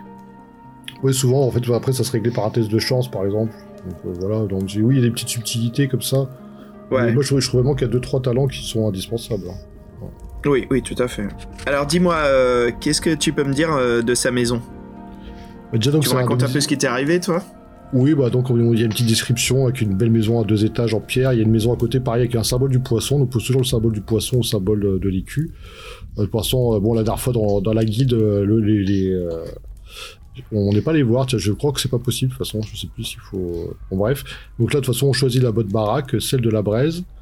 Et donc moi, en fait, la première fois, j'avais pas crochetage, donc je pouvais juste voir en fenêtre ce qui se passait. Et en fait, les fenêtres sont barrées par des barreaux. Euh, donc en fait, on peut, on peut, on peut, pas, on peut pas accéder par les fenêtres extérieures. Donc en fait, là, sans crochetage, on est, on, est coincé. Et nous, ce qu'on voit, c'est qu'en fait, bah, on voit les différentes chambres. Il y a donc il y a la chambre de lui et sa femme à Cali à Baldaquin. Il y a ses deux enfants qui dorment, et puis il y a une, salle qui est son bureau. C'est tout ce qu'on peut apprendre. Et donc, si vous avez crochetage, vous pouvez rentrer à l'intérieur. Et là, euh, c'est un petit peu différent. Donc, il y a une armure qui nous intrigue. On voit une armure, une porte qui est sûrement le, le vestibule des domestiques et un escalier qui monte à l'étage avec ces chambres qu'on a pu discerner depuis l'extérieur. Est-ce que tu t'es attardé sur l'armure alors? Non, non, je me suis pas attardé sur l'armure. Toi, dis-moi. Oui, en fait, euh, je pense que c'est plutôt un piège qu'autre chose. Qu'en fait, on a tiré par un reflet métallique. Et en fait, euh, comme euh, l'armure est branlante et qu'on a peur de, on a peur de, faire du bruit. Donc, si on veut vraiment savoir ce qu'il y a dedans, faut, faut avoir le talent qu'on a tous les deux, qui est. oui, vide gousset. Vide gousset. Et en fait, tu, tu te rends compte que tu récupères juste une simple pièce d'or. bon, c'est déjà ça, hein. c'est bon pour Madame Irma. Ah non, non, c'est bon pour, pour Barg, le mendiant. Oui, oui, bah, en fait, je vais te comprendre. en fait, il, il, file souvent des pièces d'or par-ci par-là. En fait, oui, c'est pour te revenir sur sûrement nœud coulant pour t'acheter des infos que t'as pas eu. C'est vrai que c'est vrai que tu peux revenir dans les quartiers. Euh, ouais, c'est ça. Mais c'est bien ce système de jeu, quoi, je trouve ça sympa. Et puis c'est marrant parce que cette maison, en fait, c'est un endroit où euh, c'est ce qui faisait le plus voleur pour moi parmi les trois ah oui, c'est ça, explorait. Oui, en fait, oui, tu, rentres dans une maison où tout le monde est endormi. D'ailleurs, faut se méfier des enfants parce qu'il y en a un qui est, qui est somnambule. Si tu perds ton sang-froid, il peut se réveiller. Tu l'as rencontré lui? Oui, c'était marrant. Ouais, tu, ouais, c'est rigolo. tu sais hein. pas trop quoi faire et tu te figes. En fait, le mec, il est le gamin en train de dormir. Tu laisses faire son petit tour et il se rend couche. Par contre, si tu t'attardes trop, tu rentres dans la, chambre de la fille, elle carrément elle se réveille et crie, t'es obligé de ressortir. ah oui, là t'es dans la merde, ouais. Non, en fait, il faut avoir de la chance, surtout il faut avoir le jeu de clés euh, qui peut servir depuis la guilde des marchands, parce que c'est là où on peut donc euh, arriver dans la chambre euh, où dort la, braise. avec sa femme, ouais, et puis en fait il a une clé autour du cou. Et là, bien sûr, il y a toute une étape, il faut franchir le sol, donc il faut, il faut comment dire, les pas de loup, enfin, c'est ça, les pas de loup, c'est ça, j'allais dire les chaussures de loup. c'est pas de loup. Voilà, donc, mais bon, je les avais pas et justement, j'ai pu me rattraper sur d'autres euh, compétences. Euh, et puis euh, voilà, il faut juste attraper la clé autour de son cou avec vide gousset. Et en fait, c'est une clé avec une lettre dessus, Fred. Tu te souviens de la lettre dessus? Oui, c'était D. Alors que la, clé qu'on avait récupérée, c'était G. voilà. G, ouais, dans la guilde G et puis là donc D. Donc voilà, on a deux clés qui vont être très importantes euh, plus tard pour résoudre des, énigmes de l'aventure. Bah enfin, bah, tu parles, c'est dans pas longtemps, ouais, c'est juste après quand on va dans son bureau. C'est ça. On fouille son bureau, mais en fin de compte, ce qui est intéressant, c'est le coffre et le coffre, il faut deux clés. Ça deux clés G et D. On les a, il faut les tourner en même temps et là, miracle, ça s'ouvre. Euh, donc, qu'est-ce qu'il y a déjà dans, dans ce coffre comme info? Je sais plus. Bon, il y a quelque chose de sympa déjà, hein. c'est 20 euh, pièces d'or, bon ça c'est bien pour se remplir les poches.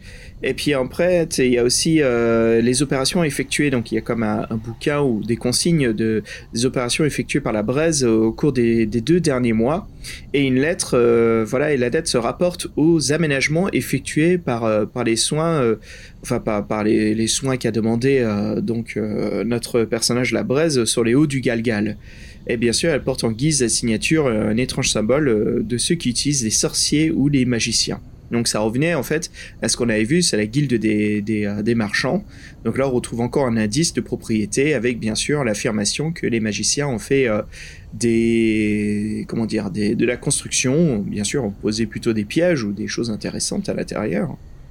Et euh, qu'est-ce qui se passe aussi? Voilà, euh, en fait, euh, la Bresse s'est rendue récemment donc les terres du Haut-Galgal et voilà, dans la marge des lettres, on voit donc ODB, voilà, qui ont été inscrits au crayon. Et c'est un important indice. Donc voilà, bien sûr, il faut noter ce paragraphe qui est donc le 335 à notre liste. Donc au total, Fred, qu'est-ce qui se passe?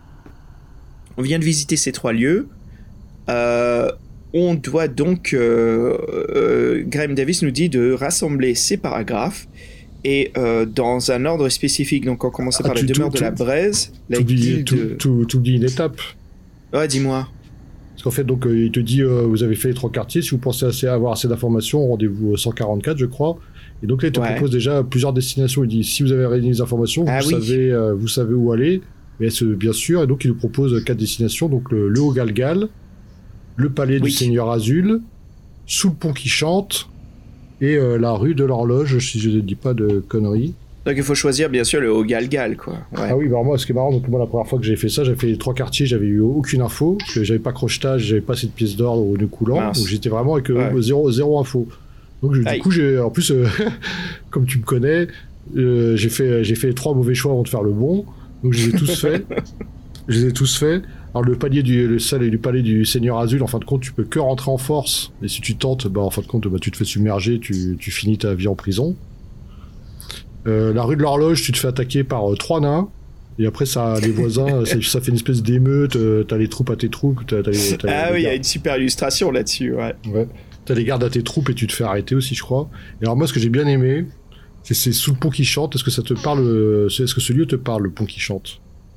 Euh, mais c'est pas le fameux. Non, c'est pas le pont euh, des têtes euh, empalées là de la cité des voleurs. c'est ça, c'est le pont où se trouve la maison en dessous de de Nicodemus. Non, c'est ça, parce qu'en fait, on dit sous le pont qui chante, et on te dit il y a une espèce de petite baraque euh, qui est, euh, qui est fermée, euh, qui est, qui est, qui est fermée, quoi. Est-ce que vous voulez la, la fracturer? Ah, mais c'est la maison de Nicodemus, ouais. Mais oui, mais j'ai pas fait, moi, j'avais pas, j'avais pas tilté, et du coup, en fait, le mec, bah, il te transforme en salamandre, il te jette dans, il te dit, bah voilà, l'espérance de vie de salamandre par rapport au gros poisson est faible, il te jette dans le fleuve. le mage qui t'a transformé. Et tu sais, cet enfoiré de mage là qui envoie un oiseau lui dire qu'il a fait une erreur dans la formule la plus importante, c'est marrant parce qu'on retrouve des indices, Fred. Hein. déjà, tu vois, il y a le lien avec la cité des voleurs, c'est bien sûr qu'on retrouve le fameux mage, mais il y aura d'autres choses qu'on va retrouver, je trouve, qui sont euh, comme un, un lien avec, euh, bien sûr, notre euh, Zambarbone. Tu, tu, verras, je pense qu'on en reparlera. Hein. Mais moi, c'est marrant parce que pour une fois, je suis, je suis mort, donc, mais j'ai trouvé ça, j'ai trouvé ça trop sympa. Et en plus, c'est bien amené parce qu'en fait, le mec, tu comprends pas trop, donc c'est un vieillard, tout ça. En fait, tu fractures la porte, il apparaît devant toi, tu fais quand même, moi, je vais rentrer à l'intérieur voir si, si l'œil du basique est pas là. En fait, t'avances, et tout d'un coup, en fait, la perspective change et t'étais plus grand que lui, tu deviens plus petit, parce que sur l'instant, il t'a transformé en salamandre, quoi. Non, mais même le paragraphe est bien écrit, quoi. Donc, euh, non, j'ai trouvé, j'ai dit, ah, je suis mort, mais je suis content d'être mort parce que j'ai. C'était un clin d'œil, c'était un, un, moment sympa. Ouais, c'est un excellent clin d'œil, euh, la cité des voleurs, ouais, c'est super. Le, le, bon endroit, c'est le Haut-Galgal. Et là, il nous demande de faire la la combinaison de chiffres, ouais. Et donc, ce qu'il faut faire, c'est prendre le premier chiffre des trois paragraphes que l'on a notés, qui sont importants, hein, qui ont été cités par l'écrivain. Donc, euh, ce qui nous donne la, la braise, la guilde des, enfin la guilde des marchands et le nœud coulant. Donc, c'est 335, 90 et 289. Donc, dans cet ordre-là, ça nous donne 3, 9, 2. Si on prend bien sûr les premiers numéros de chaque numéro de paragraphe. Donc, il faut se rendre au 392. C'est ça.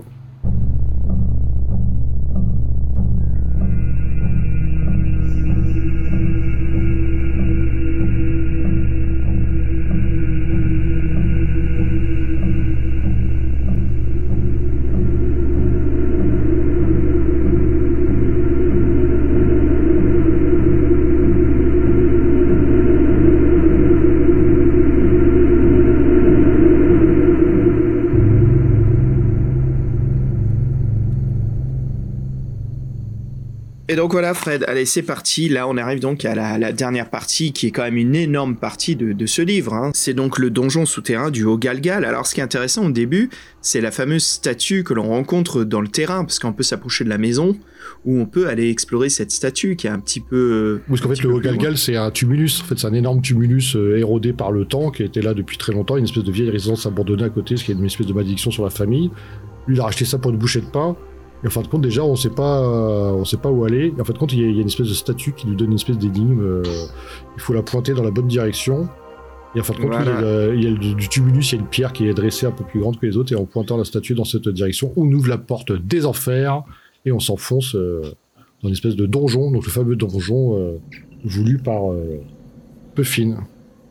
Ouais, alors il y, a des bons et des mauvais moments. Alors moi, il y a un, moment là-dedans que je voudrais évoquer, c'est ce que je disais plus tôt par rapport à Zambarbone.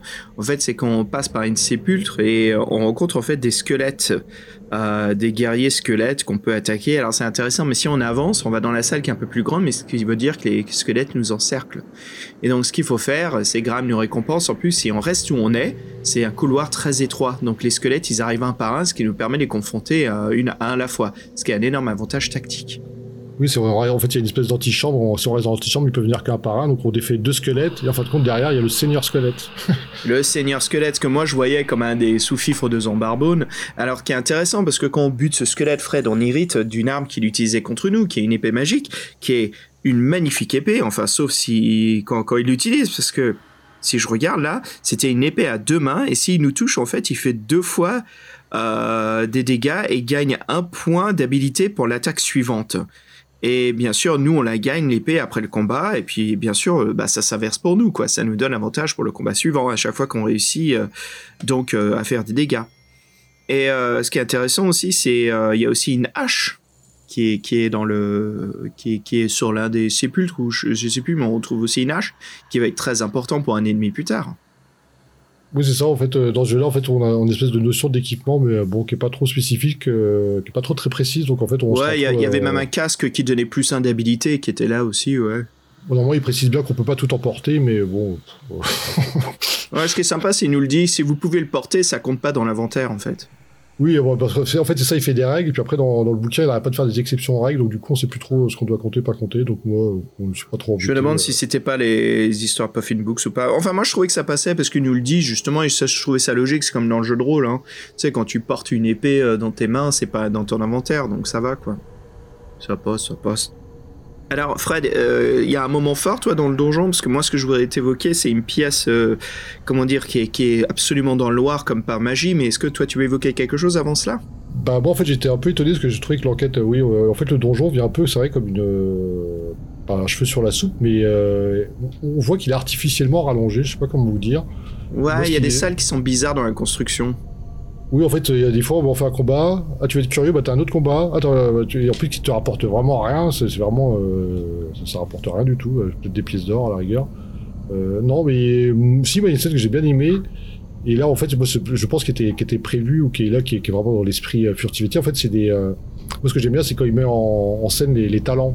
Il y, a, il, y a, il y, a, la scène en fait où on est, c'est vers la fin du donjon une espèce de après la salle dans l'obscurité justement on rentre dans une salle en fait où il y a de on, pense que c'est un passe on peut, on peut découvrir un symbole de voleur je crois qui nous renseigne. En fait il y a une espèce de porte dérobée. Mais le problème c'est qu'en fait on est entouré de, champignons qui peuvent lancer des sports euh, des sports mortels.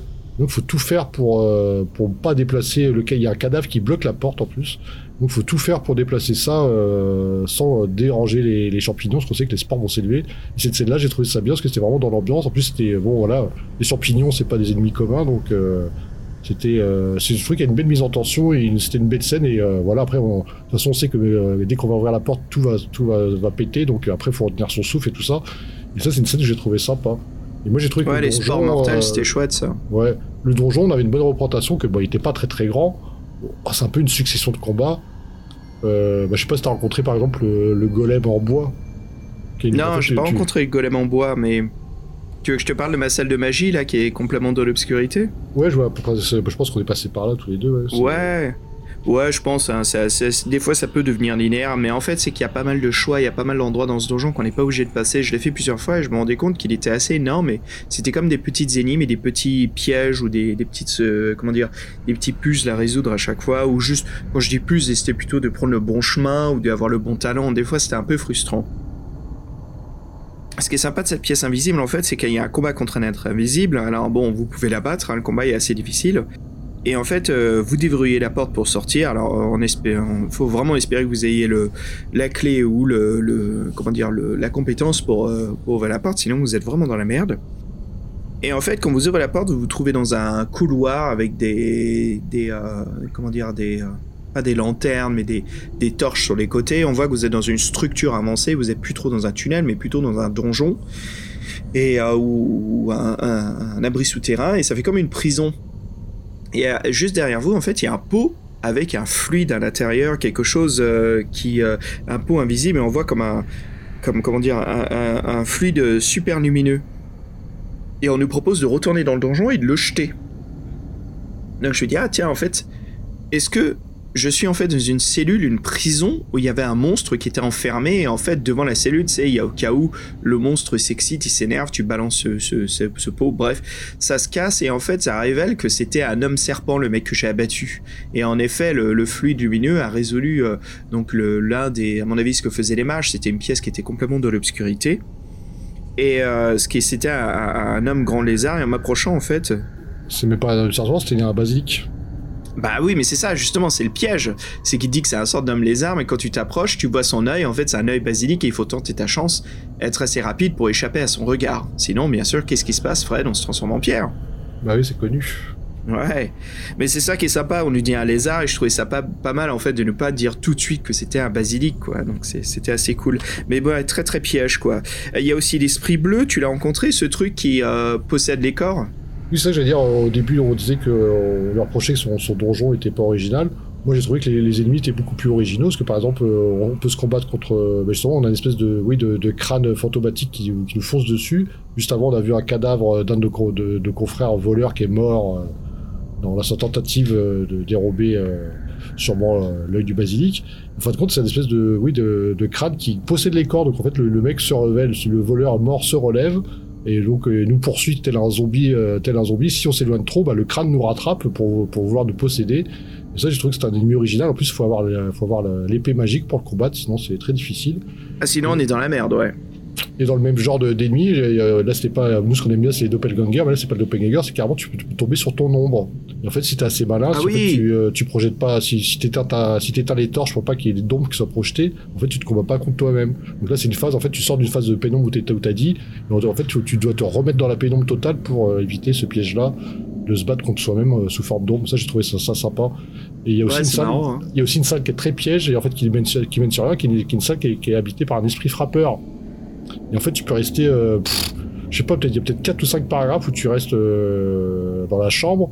Et en fin de compte, à chaque, tour, si tu fais tes tests, le truc te- t'assaille, t'assaille, t'assaille. Donc c'est vraiment, en plus tu peux pas le tuer, parce que lui il a pas de corps, hein, c'est un poltergeist, il, il juste, il y a juste des meubles qui, traversent euh, la pièce. Donc là, j'ai trouvé que c'était bon, c'était euh, bon, tout ça c'est du connu, mais bon. Mis tout ensemble, j'ai trouvé que c'était assez original et on peut même éviter un ogre. Ouais, il y a un ogre. D'ailleurs, c'est un, ogre qu'on retrouve aussi dans un autre euh, livre dont vous êtes le héros. Ça, c'est sympa. Ça, en fait, c'est encore un personnage qu'on peut retrouver. Et ouais, un ogre qui est en train de dormir, on peut se, essayer de se faire fondre dans l'obscurité. Mais en fait, comme c'est un ogre, il a comment dire un sens de l'odorat très très développé. Et il rigole justement. Il sait qu'on est en train de se cacher. Il nous trouve en moins de deux, quoi. Ah mais si t'as si le talent euh, pas de loup, euh, tu passes. Hein. Ouais, si t'as le talent de pas de loup, tu passes. Moi, hélas, euh, j'avais. euh, J'avais pas pas de loup, ouais, moi j'avais euh, cache tampon, passe muraille et vite gousset. Donc justement, j'essaie de me cacher, mais euh, que dalle quoi, j'étais dans la merde. Ah oui, il y a aussi une scène qui est marrante, c'est vraiment, t'es- bah, tu, tu, bah, je crois que c'est après le crâne, tu vas dans une salle, il y a un nain qui est dans une, qui est dans une cage, il te demande de le délivrer. Oui, Il te dit, ouais, je suis un voleur, Ouais. je suis un voleur. Tu fais ouais c'est quoi c'est quoi le nom du chef des voleurs? Et là en fait il s'énerve c'est un démon. Donc moi j'ai tracé direct mais on peut rester sur place mais je pense que c'est euh, c'est une mort assurée non? Je sais pas si ouais il faut déguerpir. non non tu peux te je crois que tu peux te battre contre lui mais c'est c'est c'est combat où tu vas morfler quoi si je me souviens bien ouais. Donc euh, mais ouais il se métamorphose donc moi je suis allé je me tire de là quoi.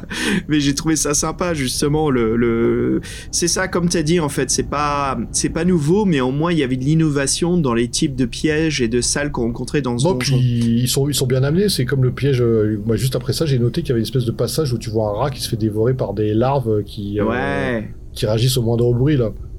Il faut que tu passes la salle sans faire de bruit justement, sinon les larves elles vont sortir de leur trou et t'attaquer. Comme un bon de piranha, euh, bah ça c'est toi c'est des trucs sachant ça, les sports, l'esprit frappeur, le, nain qui te fait dans ton loop, tout ça. Et tu vois, ça me donne vraiment ça, se voit que même la commande forcée, tu vois, Graham Davis, il arrive à innover, enfin innover, il arrive à faire quelque chose d'intéressant, d'intrigant, au moins que tu t'ennuies pas, parce que il y avait des moments, moi je veux pas le cacher, comme on l'a dit, malgré que j'ai beaucoup aimé euh, le labyrinthe de la mort, il y a quand même des salles où, putain, c'est classique quoi, tu sais absolument ce qui va se passer, hein. Et puis bon, euh, avec le côté, euh, soit tu meurs, soit tu vis, très noir ou blanc, pendant qu'ici il y a beaucoup de matière grise sur les salles et c'est pas obligatoire qu'on meure, on peut trouver plusieurs façons de survivre. Tu vois par exemple la salle justement avec les larves. Moi, j'ai pas les pattes loup et j'ai marché sur un bout de verre ou je sais pas ce que c'était, une caillasse, bref, ça a fait du bruit et il fallait que je déguerpisse. Oh non, il fallait que je me batte contre la larve, mais il fallait pas que je me fasse toucher, sinon j'étais dans la merde, quoi. Donc, euh, enfin, les larves et j'ai réussi à m'enfuir, mais comme quoi, tu vois, il te propose ces possibilités-là. T'es pas toujours dans la merde et tu meurs. Mais c'est vrai qu'en fait, il y a quelques salles qui ne servent à rien, qui sont des vraies impasses, pas qui sont pas des impasses, mais qui sont juste en fait pour vous faire perdre du temps, qui sont par exemple l'esprit frappeur. Moi, je pense aussi donc le golem de le golem en bois, qui est une porte. Vous rentrez dans la salle, il y a un trésor. Dans le trésor, il y a un serpent en or qui vous attaque, et la salle suivante, il y a une araignée euh, qui vous attaque. Si vous visitez la salle, ça sert à rien, parce qu'en fait, c'est juste pour voir des cadavres morts, tout ça. Tout ça, en fait, tu vois, tu vois bien que ça c'est artificiel et que bon, c'était pour ajouter euh, du coup. Et tu vois après qu'il y a des, des, des, événements qui font partie de, de l'écriture Graham, comme euh, tu sais la clé qui est cachée dans un petit creux où il y a un scorpion. Ouais, ouais, ça, faut... avec, avec, les, talents qui te serrent et tout ça. Ouais. En fait, dès qu'il utilise les talents, tu, vois que ça vient de lui, les combats, bah, tu vois que ça vient pas de lui. non, mais tu sens que c'est forcé, ça vient de lui, mais il est forcé, tu sens que c'est pas son. Et c'est pour ça que ça me donne vraiment envie, Fred, de lire sa version à lui. Si seulement il y avait une édition collector, ou tu vois qu'il y a une façon que lui publie indépendamment son vrai, sa première copie, en fait, de, des Rôdeurs de la Nuit. Parce que tout ce qu'on fait dans les, la première partie du livre, hein, qui est donc les trois phases de, où on se balade dans, dans différents quartiers de la ville pour trouver des indices, moi j'ai trouvé ça excellent qu'il n'y ait jamais de combat. Et en fait, c'est vraiment nous, on se prend pour un voleur. C'était vachement bien fait. Pendant qu'ici, en effet, ça change trop. Quand on, sent, on sent le, la chose qu'on retrouve très souvent dans, les défis fantastiques.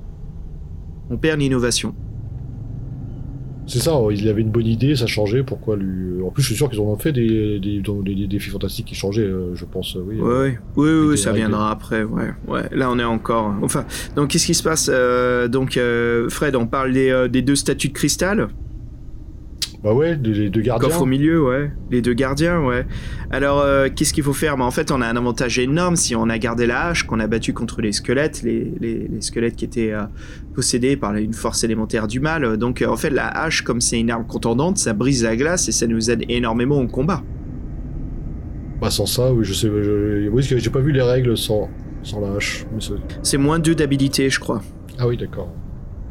Ouais.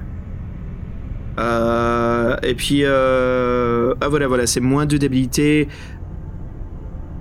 à cause de notre euh, arme qui rebondit sur l'ennemi. Donc on a moins de débilité si on se bat avec l'épée parce que doing, ça dérape, ça vrai Que, sur le dessin, ils sont tout anguleux, ils sont tout en angle. On dirait des mm. flocons de neige avec des jambes. Il faut penser à des ennemis dans, dans un épisode du 10-31.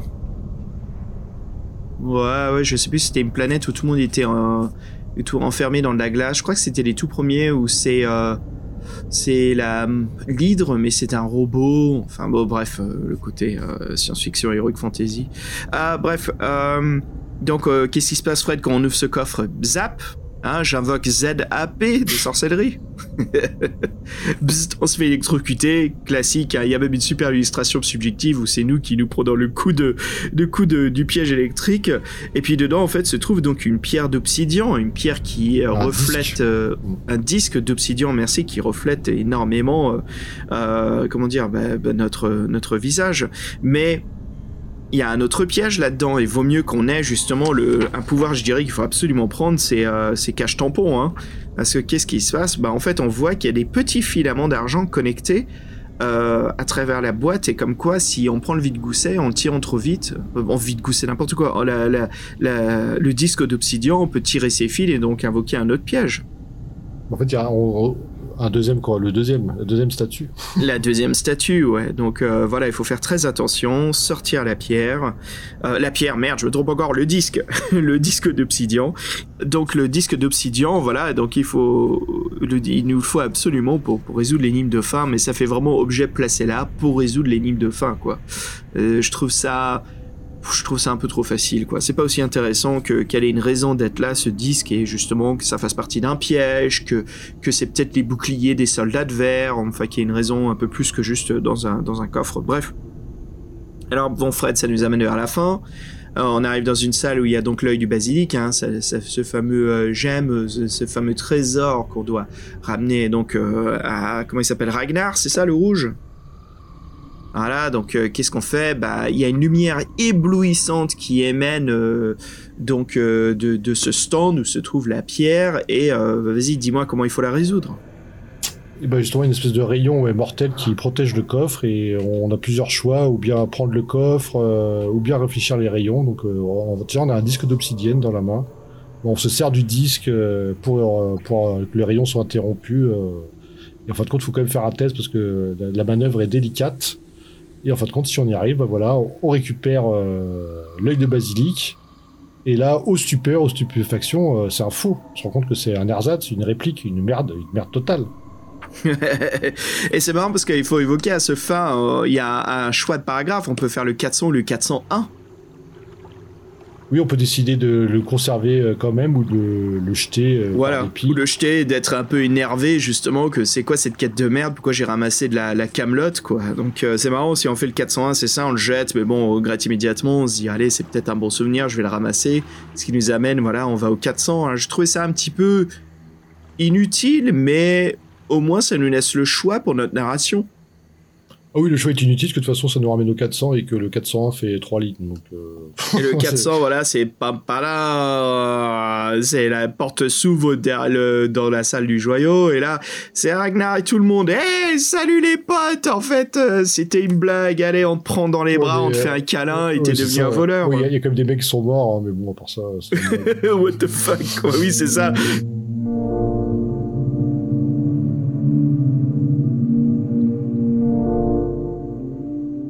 Rannick en plus par Ragnar, euh, Rannick, euh, Rannick le rouge, euh, voilà. Et en plus, je crois qu'il y a un câlin, c'est ça, il te prend dans les bras et un oui, c'est truc ça, comme ça. on, on pleure dans les bras de, de bonheur. qu'est-ce que- euh, c'est quoi mignon, cette fin là C'est mignon.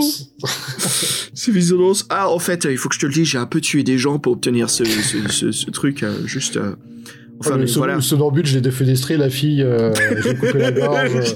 mais c'est un pote, il faisait je l'ai joué la comédie. Je les ai tous tués.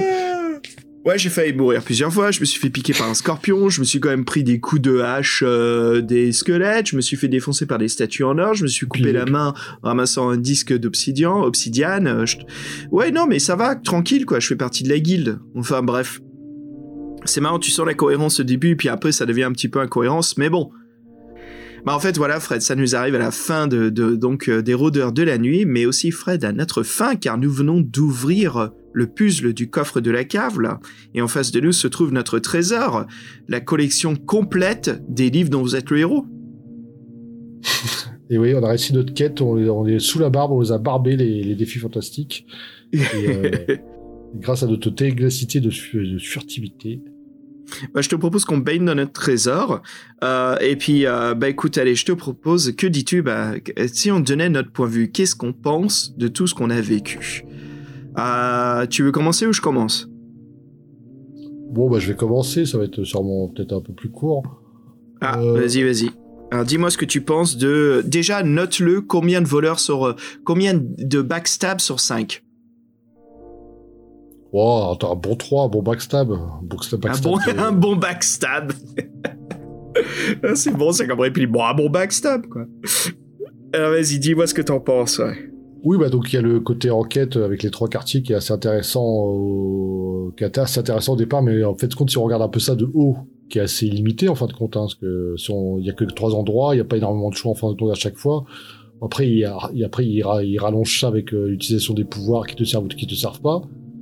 Et donc, moi, bon, je pensais qu'après, euh, entre guillemets, après ça, je pensais que trouver l'œil du basique, serait une formalité. Et là, je me pose la question, bon, bah, le bouquin, il va être, euh, va être court, parce que bon, je vous rappelle qu'on a, qu'on a, on sort de l'enquête, on a la direction pour être dans quatre, quatre endroits différents. Les autres, ce sont des impasses assez rapidement. Ça dure un, paragraphe et voilà, c'est terminé. Vous, en gros, vous avez fait le mauvais choix. Donc, euh, vous savez que de toute façon, il faudra aller au Galgal. En fin de compte, en plus, quand il vous dit le paragraphe du Galgal, vous savez aussi où, où trouver plus ou moins les. Vous savez qu'il y a trois indices chiffrés à trouver. Par élimination, vous savez assez rapidement où est-ce que vous devez retourner. Donc ça, après, c'est vrai que c'est bien que c'est un peu comme dans la grande menace des robots. On peut naviguer un peu entre les villes. Euh, La grande menace des robots, c'est entre les villes. Bah là, on peut naviguer entre les quartiers. Au bout d'un moment, je pense qu'on est obligé de d'aller voir la, la- le paragraphe 144 pour la basilique. Et euh, moi, franchement, j'étais euh, j'étais frustré parce que, comme je disais au départ, j'avais pas crochetage. J'ai perdu assez rapidement mes, mes pièces de monnaie avec euh, le tavernier. Et en fin de compte, bah, je pouvais pas avoir les indices euh, dans le nœud coulant. J'avais pas crochetage, donc je pouvais pas rentrer dans la guilde, donc je pouvais pas avoir les indices. Et je pouvais pas rentrer dans la maison, donc je pouvais pas avoir les indices. Donc je me suis dit quand même, c'est euh, c'est pas cool de me faire commencer une aventure. On me propose plein de pouvoirs et en fin de compte, il y en a certains qui sont euh, obligatoires.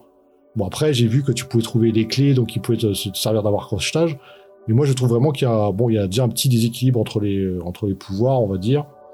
Après, qui est pas totalement rédhibitoire, parce que c'est vrai que des fois, ils trouvent euh, des astuces pour que ceux qui les aient pas, ils, participent à l'aventure. Mais moi, en fait, le, premier sentiment, c'est un sentiment de frustration, parce que je me suis dit, c'est pas possible, il y a trois endroits, je viens de faire l'aventure assez sérieusement, et en fait, à cause des mécanismes de jeu, je me suis retrouvé empêché de, en jouant à la régulière, je me suis retrouvé empêché de progresser. Bon, après, je, je savais à comment mentir, donc la deuxième fois, j'y suis retourné, donc là, ça s'est bien passé, et donc j'ai pu arriver à, au fameux donjon, et là, c'est vrai que j'étais un peu étonné, parce qu'en fin de compte, c'est vrai que c'est pas qu'on a, c'est pas qu'on a l'impression de faire un autre livre, mais presque. dire c'est plus du tout, euh, c'est plus du tout la même chose. Euh, on voit que c'est une succession de combats, qu'il est moins à l'aise là-dedans. Après, ça, moi, je trouve que ça restait quand même bon, sans que ça soit super bien écrit. Euh, on avait comme des descriptions euh, sur ce qui nous entourait, tout ça. Il y avait des scènes un peu, un peu originales. J'ai trouvé, euh, j'ai trouvé ça assez classique. J'ai trouvé ça en fait en- vraiment trop en deux parties. Et c'est vrai que euh, ce qui sauve le bouquin, c'est ses talents supplémentaires, qui l'un dans l'autre soient assez bien utilisés, mais il faut vraiment, euh, il y en a certains qui sont plus à prendre que d'autres. Par exemple, passe muraille, on peut facilement s'en passer, euh, sans jeu de mots. Et donc je, je suis un peu dubitatif parce que je trouvais que les mécanismes de départ étaient un peu, un peu, à sans se dire hardcore, étaient, étaient un peu faciles. C'était facile, c'était un peu fait pour te, pour t'éliminer de l'aventure. Mais c'est vrai qu'en pouvant, en pouvant faire des allers-retours entre les différents coins, et c'est vrai qu'assez souvent ils nous donnent des pièces d'or. Et c'est vrai que les pièces d'or sont importantes au début ou de couleur, mais après euh, c'est autre chose qui est important. Donc voilà, j'ai- trouvé mon plaisir. Et moi, j'ai pas trouvé ça. Euh, son donjon, j'ai trouvé euh, assez original. Euh, Bon, il y a a rien de vraiment fabuleux, mais j'ai trouvé original. Par contre, ouais, la fin un peu bâclée. Et mais moi, oui, euh, j'ai passé une bonne aventure, mais ça m'a pas non plus, euh, ça m'a pas non plus émerveillé ou trouvé des, vrais plaisirs avec des. J'ai eu quelques instants euh, sympas et oui, cette notion de voleur qui était très intéressante, qui, qui a dû être plus plus poussée, je pense. Alors, je te propose ceci. Si tu divises le livre en deux, si tu le notes que sur ces trois premières phases d'exploration, qu'est-ce que tu en penses là? Ouais, mais c'est difficile parce qu'en fin de compte, c'est quand même assez court. Tu vois ce que je veux dire? Ouais. Que si, Ouais, si. Tu, te, rends- si tu te rends compte, euh, bon, le- on va dire le plus sympa, c'est les bas-fonds. Et encore, encore une fois, dans l'auberge, t'as pas non plus 36 000 choix. Le mendiant, c'est assez rapide. Et puis la voyante, c'est pareil, elle te donne une info. Après, tu vas dans la guilde, la guilde euh, des marchands. Le plus compliqué, c'est de rentrer. Une fois que t'es à l'intérieur, euh, si t'as pas crochetage, euh, tu peux rien faire. Et la maison, et la maison du, la maison de, c'est encore pire parce que la maison, si t'as pas crochetage, tu peux même pas rentrer. Donc en fin de compte, euh, après quand, t'es- quand t'es dedans, la seule salle intéressante, c'est t'as deux salles intéressantes. Donc ouais, je, en fin de compte, c'est pas si long. Mais c'est vrai qu'après ça a été amputé, donc ça a été intéressant. Oui, c'est de, c'est de voir ce qu'il avait prévu, euh, ce qu'il avait prévu en plus. Est-ce qu'il y avait d'autres quartiers en plus? Est-ce qu'il y avait plus d'interactions dans ces, dans ces salles-là? Ouais, ouais. Et, et c'est vrai qu'en fait, moi, le donjon, j'ai trouvé qu'à la rigueur, où j'aurais préféré que la, la partie en ville soit plus longue et que le donjon soit plus court. Ouais, moi, tout même à à fait. moi- Ouais. Moi, le donjon, à un moment, euh, je dis, mais c'est pas possible, je vais jamais tomber dessus, je vais jamais tomber dessus, je vais tomber, dessus. Là, tu vois le, tu vois le coffre avec les guerriers de cristal, tu fais, ah, tiens, c'est la pierre. Bah non, c'est pas la pierre, c'est le, le disque qui te permet d'aller récupérer euh, la pierre qui est Tu juste sens, derrière. tu sens pas que ça, ça monte en tension en fait. Tu sens pas que tu arrives vers l'aboutissement. T'as jamais cette sensation d'arriver vers la fin de ton but. Bah non, tu, tu juste, t'as des portes où on te dit, c'est des impasses, tu trouves un passage secret, c'est là, c'est là, c'est non, c'est pas là, c'est là, Ouais. c'est pas là, c'est là, c'est pas là, non, c'est là, c'est pas là, c'est là, c'est pas là, c'est pas là. Ah, c'est là, ah, là, j'ai un coffre, ah, c'est là, ah, bah, je vois, c'est juste derrière, et là, c'est juste derrière. Ouais, tu sens, tu sens pas cette montée en adrénaline en fait que tu arrives du plus proche, tu commences à arriver, tu sens en fait le gravitas, comment dire, les lieux et l'ambiance décrite représentent en fait l'importance euh, de là où se trouve la pierre. Et en fait, c'est pas du tout là. Et c'est là où tu sens en fait la réécriture de Graham Davis. Tu sens en fait que la demande de Puffin a absolument abîmé le potentiel du livre. Bah oui, et surtout que euh, après, si en plus euh, dire l'editing vient à la fin du projet, c'est-à-dire qu'ils auraient pu déjà, le, je sais pas, de mettre les lignes un peu plus claires, ils ont dit bon, ok, on, fait ce truc-là, mais nous, il faut absolument des combats, donc il faut prévoir des combats. Pourquoi De arriver toute façon, à la fin vu le euh, nombre de livres qu'ils ont publiés, ils auraient pu le laisser comme il est, et puis ils auraient vu qu'ils ont fait un regret de demander de le modifier, quoi. Donc voilà, c'est un peu le ressenti que j'ai eu, mais je sais pas, toi, tu euh, qu'est-ce qu'est-ce que t'en as passé à l'heure de ce donc le, les Rôdeurs de la nuit qui vous étaient recommandés par euh, par Metal Slugger, donc euh, ça, ça ça vous le fait un petit coucou encore. On, est, on Bah espère ouais. qu'il- on espère que cette émission lui fera plaisir. Ah bah oui, oui, on espère absolument, hein, ça. euh, bah écoute, si tu veux que je te donne mon point de vue, euh, moi, on, on- se retrouve un petit peu ici, contrairement au, au- au labyrinthe. Euh, mais voilà, moi, je- je- euh, au début, quand j'ai lu cette aventure, j'ai vraiment trouvé superbe. J'ai trouvé que c'était euh, une superbe aventure remplie euh, d'événements et de personnages. Et en le relisant, en apprenant son histoire, surtout en le relisant, hein, tu sais, à travers les années, tu dis, ah, je vois qu'il y a quelque chose de bizarre, ici il y a quelque chose qui va pas. Mais bref, au total, je trouve quand même que c'est une aventure bien amusante, euh, que c'est un des livres dans le héros, peut-être qui fait partie de ma, petite sélection euh, que je recommanderais, quoi. Je trouve que c'est une aventure bien sympa. Et euh, le fait qu'il y ait des compétences à choisir, que les dialogues, on n'a pas parlé encore l'écriture de Graham, son style d'écriture, mais c'est bien fleuri, il décrit bien les choses, il s'amuse bien. Il y a une superbe façon, en fait, de te faire ressentir l'ambiance et euh, le danger, surtout dès ces trois premières parties du livre où on fait de l'exploration, on sent vraiment euh, le, le- le côté voleur en nous, de se faufiler à travers les couloirs, les choix qu'on fait, et le stress en fait de réagir très très vite. Moi, c'est quelque chose que je m'en rendais compte au fur et à mesure, Fred, c'est quand je faisais des choix, je me dépêchais comme en fait si le temps était précieux et qu'il fallait vite fait se grouiller à travers la nuit, quoi. Ce que j'aime beaucoup, c'est jouer et toucher par rapport aux illustrations, c'est qu'elles sont subjectives. Donc des fois, on voit notre bras, le bras du voleur, hein, parce qu'on s'immerse en tant que voleur. Et euh, c'est pas quelque chose qu'on voit souvent. Et en fait, ça marche parfaitement pour ce livre dans être le héros. Ça nous, encore une fois, non seulement avec son histoire qui introduit des personnages, qui crée son monde, qui le fleurit bien l'écriture, et après les illustrations qui jouent en plus. C'est pour ça que je trouve que c'est un bon succès. euh, les rôdeurs de la nuit, en fait, pour nous mettre dans l'atmosphère du personnage. Je trouve que c'est très bien réussi. On sait qui on est. On est un jeune voleur, voilà, qui se rend une initiative. Et euh, j'ai trouvé que ça se marinait bien tout ça ensemble. Euh, je trouve que l'aventure est assez grande aussi. hein. Il y a quand même, malgré que c'est court, c'est quand même pas mal de choses. On couvre énormément de zones, on évolue à travers la ville beaucoup. Et puis à la fin, il y a ce donjon. Encore une fois, c'est un donjon, on en connaît plein, mais au moins il y a quelque chose. Et ce que j'ai trouvé sympa, en fait, c'était l'introduction et un peu ce côté flippant des eaux Galgal où on se balade, où il y a ce côté un peu putain, où est-ce que je suis, No Man's Land, quoi, avec cette statue là qui peut ouvrir un passage. On sent qu'il y a quelque chose d'unique qui est en train de se faire autour de nous. Euh, J'aime bien aussi le fait qu'on peut choisir euh, trois pouvoirs sur ces sets et qu'il y a des objets qui puissent donner des pouvoirs, mais bien sûr avec euh, un petit négatif que si l'objet est utilisé d'une mauvaise façon, voilà, il peut nous créer des problèmes.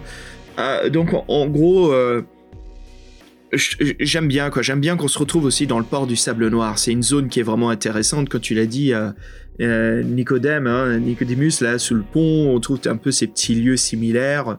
C'est assez chouette. Donc, je trouve qu'il y a un beau boulot. J'aime bien me replonger dans cette ambiance, Fred. J'aime bien jouer le voleur et on le sent bien encore au début. À la fin, un peu moins, mais mais euh, c'est quand même euh, un- livre très amusant. Je trouve qu'on s'éclate bien quand on joue au, au de la nuit et il n'y a pas autant ces frustrations qu'on peut avoir dans d'autres livres dont vous êtes le héros où euh, c'est les choix un peu qui tuent d'un coup, c'est les, les morts subites, les les frustrations des personnages qui sont là juste parce que bon voilà il y a un donjon il faut qu'il y ait un nain tu vois là il y a un nain mais en fait non c'est pas un nain c'est un démon tu vois qui essaie de nous attraper euh, donc ouais, je, je, moi je lui mets 4 backstabs sur 5 quoi, pas 5 parce qu'en effet à travers le temps je remarque qu'il y a des il y a vraiment ces dégâts qui ont été faits, mais je pense que la version d'original rééditée, remasterisée par Karim Davis doit être vraiment un, un, petit chef-d'œuvre des, livres-jeux quoi, à jouer et à lire, hein, qui doit être vraiment amusant.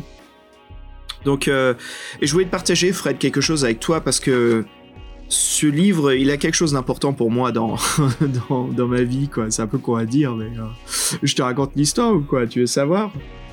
Vas-y, attendris-moi. Bah ouais, écoute. Euh, alors quand j'ai eu ce livre, je l'avais acheté à une brocante quand j'étais euh, pré-ado. Je crois que c'était à, à, la porte de Bagnolet à Paname, quoi. Et euh, j'avais trouvé une copie qui est un petit peu morflée, euh, et bon voilà, qui a tenu le temps, et je m'étais éclaté. Et quand j'avais lu ce livre la première fois, j'étais au collège, et puis euh, au collège, bien sûr, les impressions sont toujours plus grandes, mais on avait déménagé juste après là, et donc on était à un nouvel endroit, et mon père, il venait d'avoir un ordinateur qui était donné par le boulot, et c'était un, voilà, un PC junior, oh non, c'était un IBM, je sais pas quoi, avec Windows 95. il était assez vieux pour l'époque, hein, mais voilà, je pouvais jouer à quelques jeux. Et euh, bien sûr, d'où vient mon introduction à Thief The Dark Age, avec son premier boîtier, si on dépuyait la pochette d'ouverture, ça faisait un sablier, bref, il y avait beaucoup de choses vraiment intéressantes. Et euh, je jouais donc à Thief The Dark Age, et en même temps, je lisais Les Rôdeurs de la Nuit. Et c'est pour ça, comme je disais au début du podcast, j'ai du mal à, détacher l'un de l'autre. Bah oui, c'était lié, ouais, quelque part, euh, temporellement. Et je sais que mon appréciation pour ce livre vient aussi parce que je me suis créé un phénomène en fait de d'impression, de, mémoire du jeu et du. Ce qui est important, c'est le sound design de Thief. Sa musique, son ambiance, son atmosphère audio est, est vraiment importante, cruciale au jeu. Parce qu'on est un voleur et tout se fait à l'audio, on écoute et le sound design est important. Et donc, comme je jouais à ce jeu tard la nuit, et que le lendemain je lisais les rôdeurs de la nuit pendant, pendant la, la, la récré, en fait, je m'étais créé tout l'univers auditif en lisant le livre, les musiques que j'écoutais, et puis même plus tard, quand j'étais au lycée, je me souviens, j'avais trouvé la bande originale et je l'avais euh, copiée sur cassette, j'avais fait une mixtape euh, avec et j'écoutais parce que il y, avait en fait ces musiques euh, d'atmosphère, ce qui est maintenant un genre aujourd'hui, c'est les musiques drones, hein, c'est très connu, c'est bien pour se mettre dans un mood ou un style, et, mais moi, mon initiation à tout ça, c'était Thief. Donc voilà, Thief the Dark Age et les rôdeurs de la nuit, il a vraiment cette atmosphère euh, flippante, gothique, angoissante hein, d'un voleur, voilà, qui est dans, je suis un voleur dans une ville remplie de pièges et de choses maléfiques. Et euh, je dois prouver que je suis un voleur exceptionnel. Et euh, je, sens bien cette ambiance-là.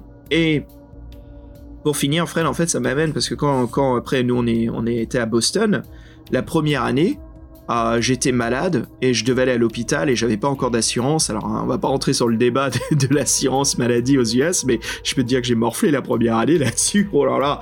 Mais euh, voilà, je devais attendre un petit peu et on m'a dit, euh, on peut vous prendre rendez-vous immédiatement avec le spécialiste aujourd'hui, mais il faut attendre une heure. Alors, je dis, ok, ouais, ça roule. Et en fait, j'avais amené avec moi, j'avais pris au hasard un livre dans ma bibliothèque, c'était euh, Les rôdeurs de la nuit. J'avais choisi au hasard un, fantastique et je l'ai relu une heure dans ma voiture et merde j'étais en retard d'une demi-heure quoi. J'ai été resté une heure et demie plongé dans le livre à revivre l'aventure quoi. Ah ouais d'accord. Ils t'ont pris avec une demi-heure de retard ouais j'ai dû attendre un petit peu. Ils m'ont pris après je me suis excusé ils m'ont dit qu'il n'y avait pas de souci donc euh... Putain, c'est marrant, toi tu te concentres en fait sur le fait que j'étais en retard, mais pas sur ce que j'ai vécu. Merde. Ah, mais en fait, et en fait, euh, et, c'était cool parce que dans la voiture, j'étais tout seul, enfermé. Et euh, j'avais pas, j'avais pas la musique de Thief, mais j'étais en train d'y penser dans ma tête. Et euh, je revivais cet effet nostalgique. Et c'est ça qui m'a. C'est ça en fait, les rôdeurs de la nuit, pour moi, je retrouve cette ambiance tellement bien maîtrisée par le Looking Glass Studio pour Thief the Dark Age. Ils ont réussi quelque chose d'impressionnant. Et, et pareil, je trouve que Graham Davis et réussi aussi bien à métamorphoser euh, l'atmosphère d'un rôdeur de la nuit dans une ville euh, gothique horreur. Quoi. Ce serait, sympa, de, voir euh, la description du port de sable noir avec les autres œuvres. Un nouvel objectif pour le podcast. Bah ouais, ouais, c'est vraiment sympa, quoi. C'est assez cool là-dessus. écoute, voilà, hein, ça, ça, se résume là, mec. Hein. Je te propose qu'on retourne à notre guide des voleurs, qu'on s'ouvre une bière et puis bah, qu'on profite de nos récompenses. Ouais, comme, comme l'écrivain, on va dépenser notre butin en bière. ah yes, en bière, excellent. Bah écoute Fred, euh, que de mieux que je te propose euh, un morceau. Ça te dit en fait d'écouter cette ambiance euh, d'atmosphère de musique de Thief Je te propose un morceau là que j'aime beaucoup. Alors le, le compositeur c'est Eric Brossus, ça te dit? Ah oui, on va faire connaissance. Ouais, bah je te propose un morceau en fait de l'édition Gold de, Thief qui ajoutait, si je me trompe pas, c'était trois missions en plus. Euh, et euh, qui s'intitule donc A Woman Named Victoria. Et en fait, c'est ce titre qu'on va passer là, c'était la musique qui jouait pendant le briefing d'une mission. Donc les, missions étaient très très scénarisées, il y avait une explication de ce qu'on devait voler. D'ailleurs, c'est une mission vraiment intéressante. Euh, je te propose ce morceau-là, et après, je te propose peut-être quelques minutes d'atmosphère de Thief. Qu'en dis-tu Et aussi, pour, pour les auditeurs qui ne connaissent pas le, le, jeu dont je parle, et pour voir un petit peu ce que moi je retrouve en fait dans le, les rôdeurs de la nuit, qu'en dis-tu? Oh bah en fait ça sera une bonne, euh, une bonne fin pour cet épisode euh, furtivité et puis euh, la nostalgie c'est bien, ça marche partout avec l'odorat, la vue et puis aussi Louis. Louis ouais. Bah voilà, écoutez les aventuriers, ça fait vraiment plaisir de se retrouver, surtout pour un, épisode bien amusant, hein, les rôdeurs de la nuit. Fred, on s'est quand même bien amusé dans ce livre, hein. c'était, c'était une histoire vraiment amusante. Hein. Oui, mais ça changeait un peu. En fait, on regarde, on regarde ce donjon en fait, qui, qui, nous ramène à du classicisme et qui avait pas lieu d'être parce que euh, une bonne petite enquête dans, dans un monde euh, médiéval dans les villes, c'est c'est sympa. On a vu ça dans d'autres aventures, euh, donc ouais, c'est moi j'aime j'aime bien. Et du coup, c'est vrai qu'on a on a un, double, un peu de double frustration. C'est un peu court le début et un peu long la fin. Et en plus, la fin est moins bonne que le début. C'est vrai que bon, l'œuvre est pas totalement homogène, mais ça reste une aventure sympa. De toute façon il a, il a fait une belle carrière, hein, donc euh, Graham, donc c'est bon. Quoi. Il a, il a plus rien à prouver. Et c'est vrai qu'il a, il, avait au moins des talents de conteur, il avait certains trucs. Et c'est vrai que le voleur, c'est un personnage que vous n'aurez pas si souvent dans les défis fantastiques. Et je trouve que malgré cette imposition de Puffin, je trouve que l'œuvre est quand même bien réussie malgré euh, les, euh, les bâtons qu'ils lui ont mis dans les roues, quoi. Euh, que, que ça aurait pu être une catastrophe incontrôlable hein, de modifier une œuvre comme ça et que non, il a quand même réussi à, à la sauver peut-être hein, de, de, du bazar que ça aurait pu être. Hein. Franchement, moi, c'est très, très difficile de revenir sur une architecture euh, comme ça. Donc, euh, ouais, le mec, il a dû faire des sacrés sacrifices, des sacrées coupes. Et puis, euh, ouais, ouais. Bon bah voilà, bah, bon boulot du coup, mais il s'est adapté. Et bah, après il a, il, a, il, a, pris ses bagages, il a pas fait de vieux os chez ouais, mais ça se comprend. hein, ouais. Oui, il a eu raison, mais tu vois, Yann, Yann et Yann, Yann et Steven, leur, Steve Jackson l'ont récupéré parce qu'il a travaillé pour eux. Donc après, donc euh, c'est eux les, eux les malins dans l'histoire. Hein. Ouais, c'est ça. Et puis c'est marrant parce que ouais, les Rôdeurs de la Nuit, c'est quand même un, des, des, films fantastiques et aussi assez connu. Je dirais qu'il irait sur le dans les top euh, les top 10 des défis fantastiques, hein. Oh, sûrement. Je, te dirais ça quand j'aurai fait tous les défis fantastiques, je te ferai mon top 10. oh, t'en as fait pas mal quand même déjà là. Ah, oh, défi fantastique pur, ouais, euh, pas mal, mais bon, il y en a encore euh, beaucoup, hein, ça c'est sûr. Ah, on n'a pas fini de, on n'a pas fini, mon gars. Il y en a beaucoup trop là. ah, j'ai hâte qu'on retombe sur une grosse bouse. J'ai hâte. Ça fait longtemps qu'on n'a pas fait vraiment une, mais, tu sais, une bonne merde bien amusante, quoi. Genre, euh, c'est tellement pourri que c'est aller tout au bout du pourrissement et c'est redevenu intéressant pour revenir merdique c'est assez dur à faire hein, en écriture. Faut vraiment. C'est vrai que euh, en saga SF, il y en avait deux, deux qui étaient pas assez piqués des verres quand même. Hein. Ah ça, aïe aïe aïe. Allez les rôdeurs, bon bah Fred, allez, euh, bonne aventure et puis euh, bah je te dis, je te dis à la prochaine. On se retrouve très bientôt. Déjà, on va se retrouver bientôt pour finir Piranha. Qu'en dis-tu? Bah oui, toutes les bonnes choses ont une fin. Donc Piranha, euh, la fin euh, et la fin du jeu de rôle. Et puis oui, donc euh, l'épisode spécial qui viendra par la suite. Et oui, c'est toujours plaisir de se retrouver. Et puis Piranha, c'est à 3, donc c'est encore plus sympa. Bah ouais, on va retrouver Fabien. Et puis encore une fois, Fabien, merci pour son dossier, hein, sur les rôdeurs de la nuit, euh, qui a retrouvé justement pas mal d'histoires de ce qui s'est passé avec Graham et Puffin. Donc voilà, ça nous a permis, les auditeurs, de vous livrer une émission complète là-dessus. Et puis euh, bah, avec, euh, avec un grand plaisir. Fred, allez, on se dit à très bientôt pour, ouh, bah, pour du Piranha, pour, pour, pour du, du Dragon d'Or et puis du Ninja. Ninja! Ça, fait Ninja Attends, je crois que ça fait, ça fait 6 ans ou 7 ans qu'on n'a pas fait un épisode euh, Ninja. Eh ben, ouais, ça fait 8 ans pendant que tu y es. Bah non, mais je crois que j'ai commencé en 2014 les podcasts. Donc 2014 euh. Ah oui, t'as... Merde. Ok, j'ai rien dit, c'est bon. Allez. Allez, les auditeurs, encore merci de nous avoir écoutés. Puis on vous dit à très bientôt. Allez, ciao tout le monde. Salut. Tchou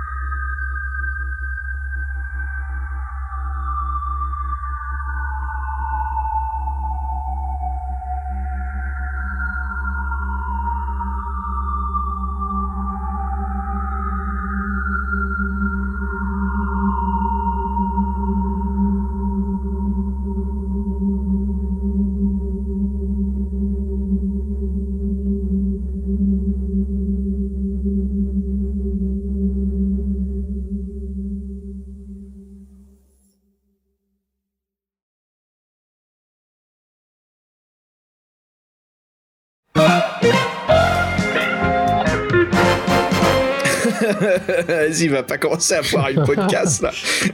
Attends, est-ce que c'est mauvais augure de parler du tombeau du vampire avant chaque épisode? Je sais pas, on va éviter du coup. Vas-y, hein, fais ton solo. Moi, je vérifie en plus. Il y a bien les vagues de son. Euh, c'est bon. si, c'est quand les, émissions sur les nerfs, c'est les meilleures. Ok. bon, t'es chaud? Plus de conneries. Vas-y, c'est parti. Ouais, ça, c'est pas faux, ça.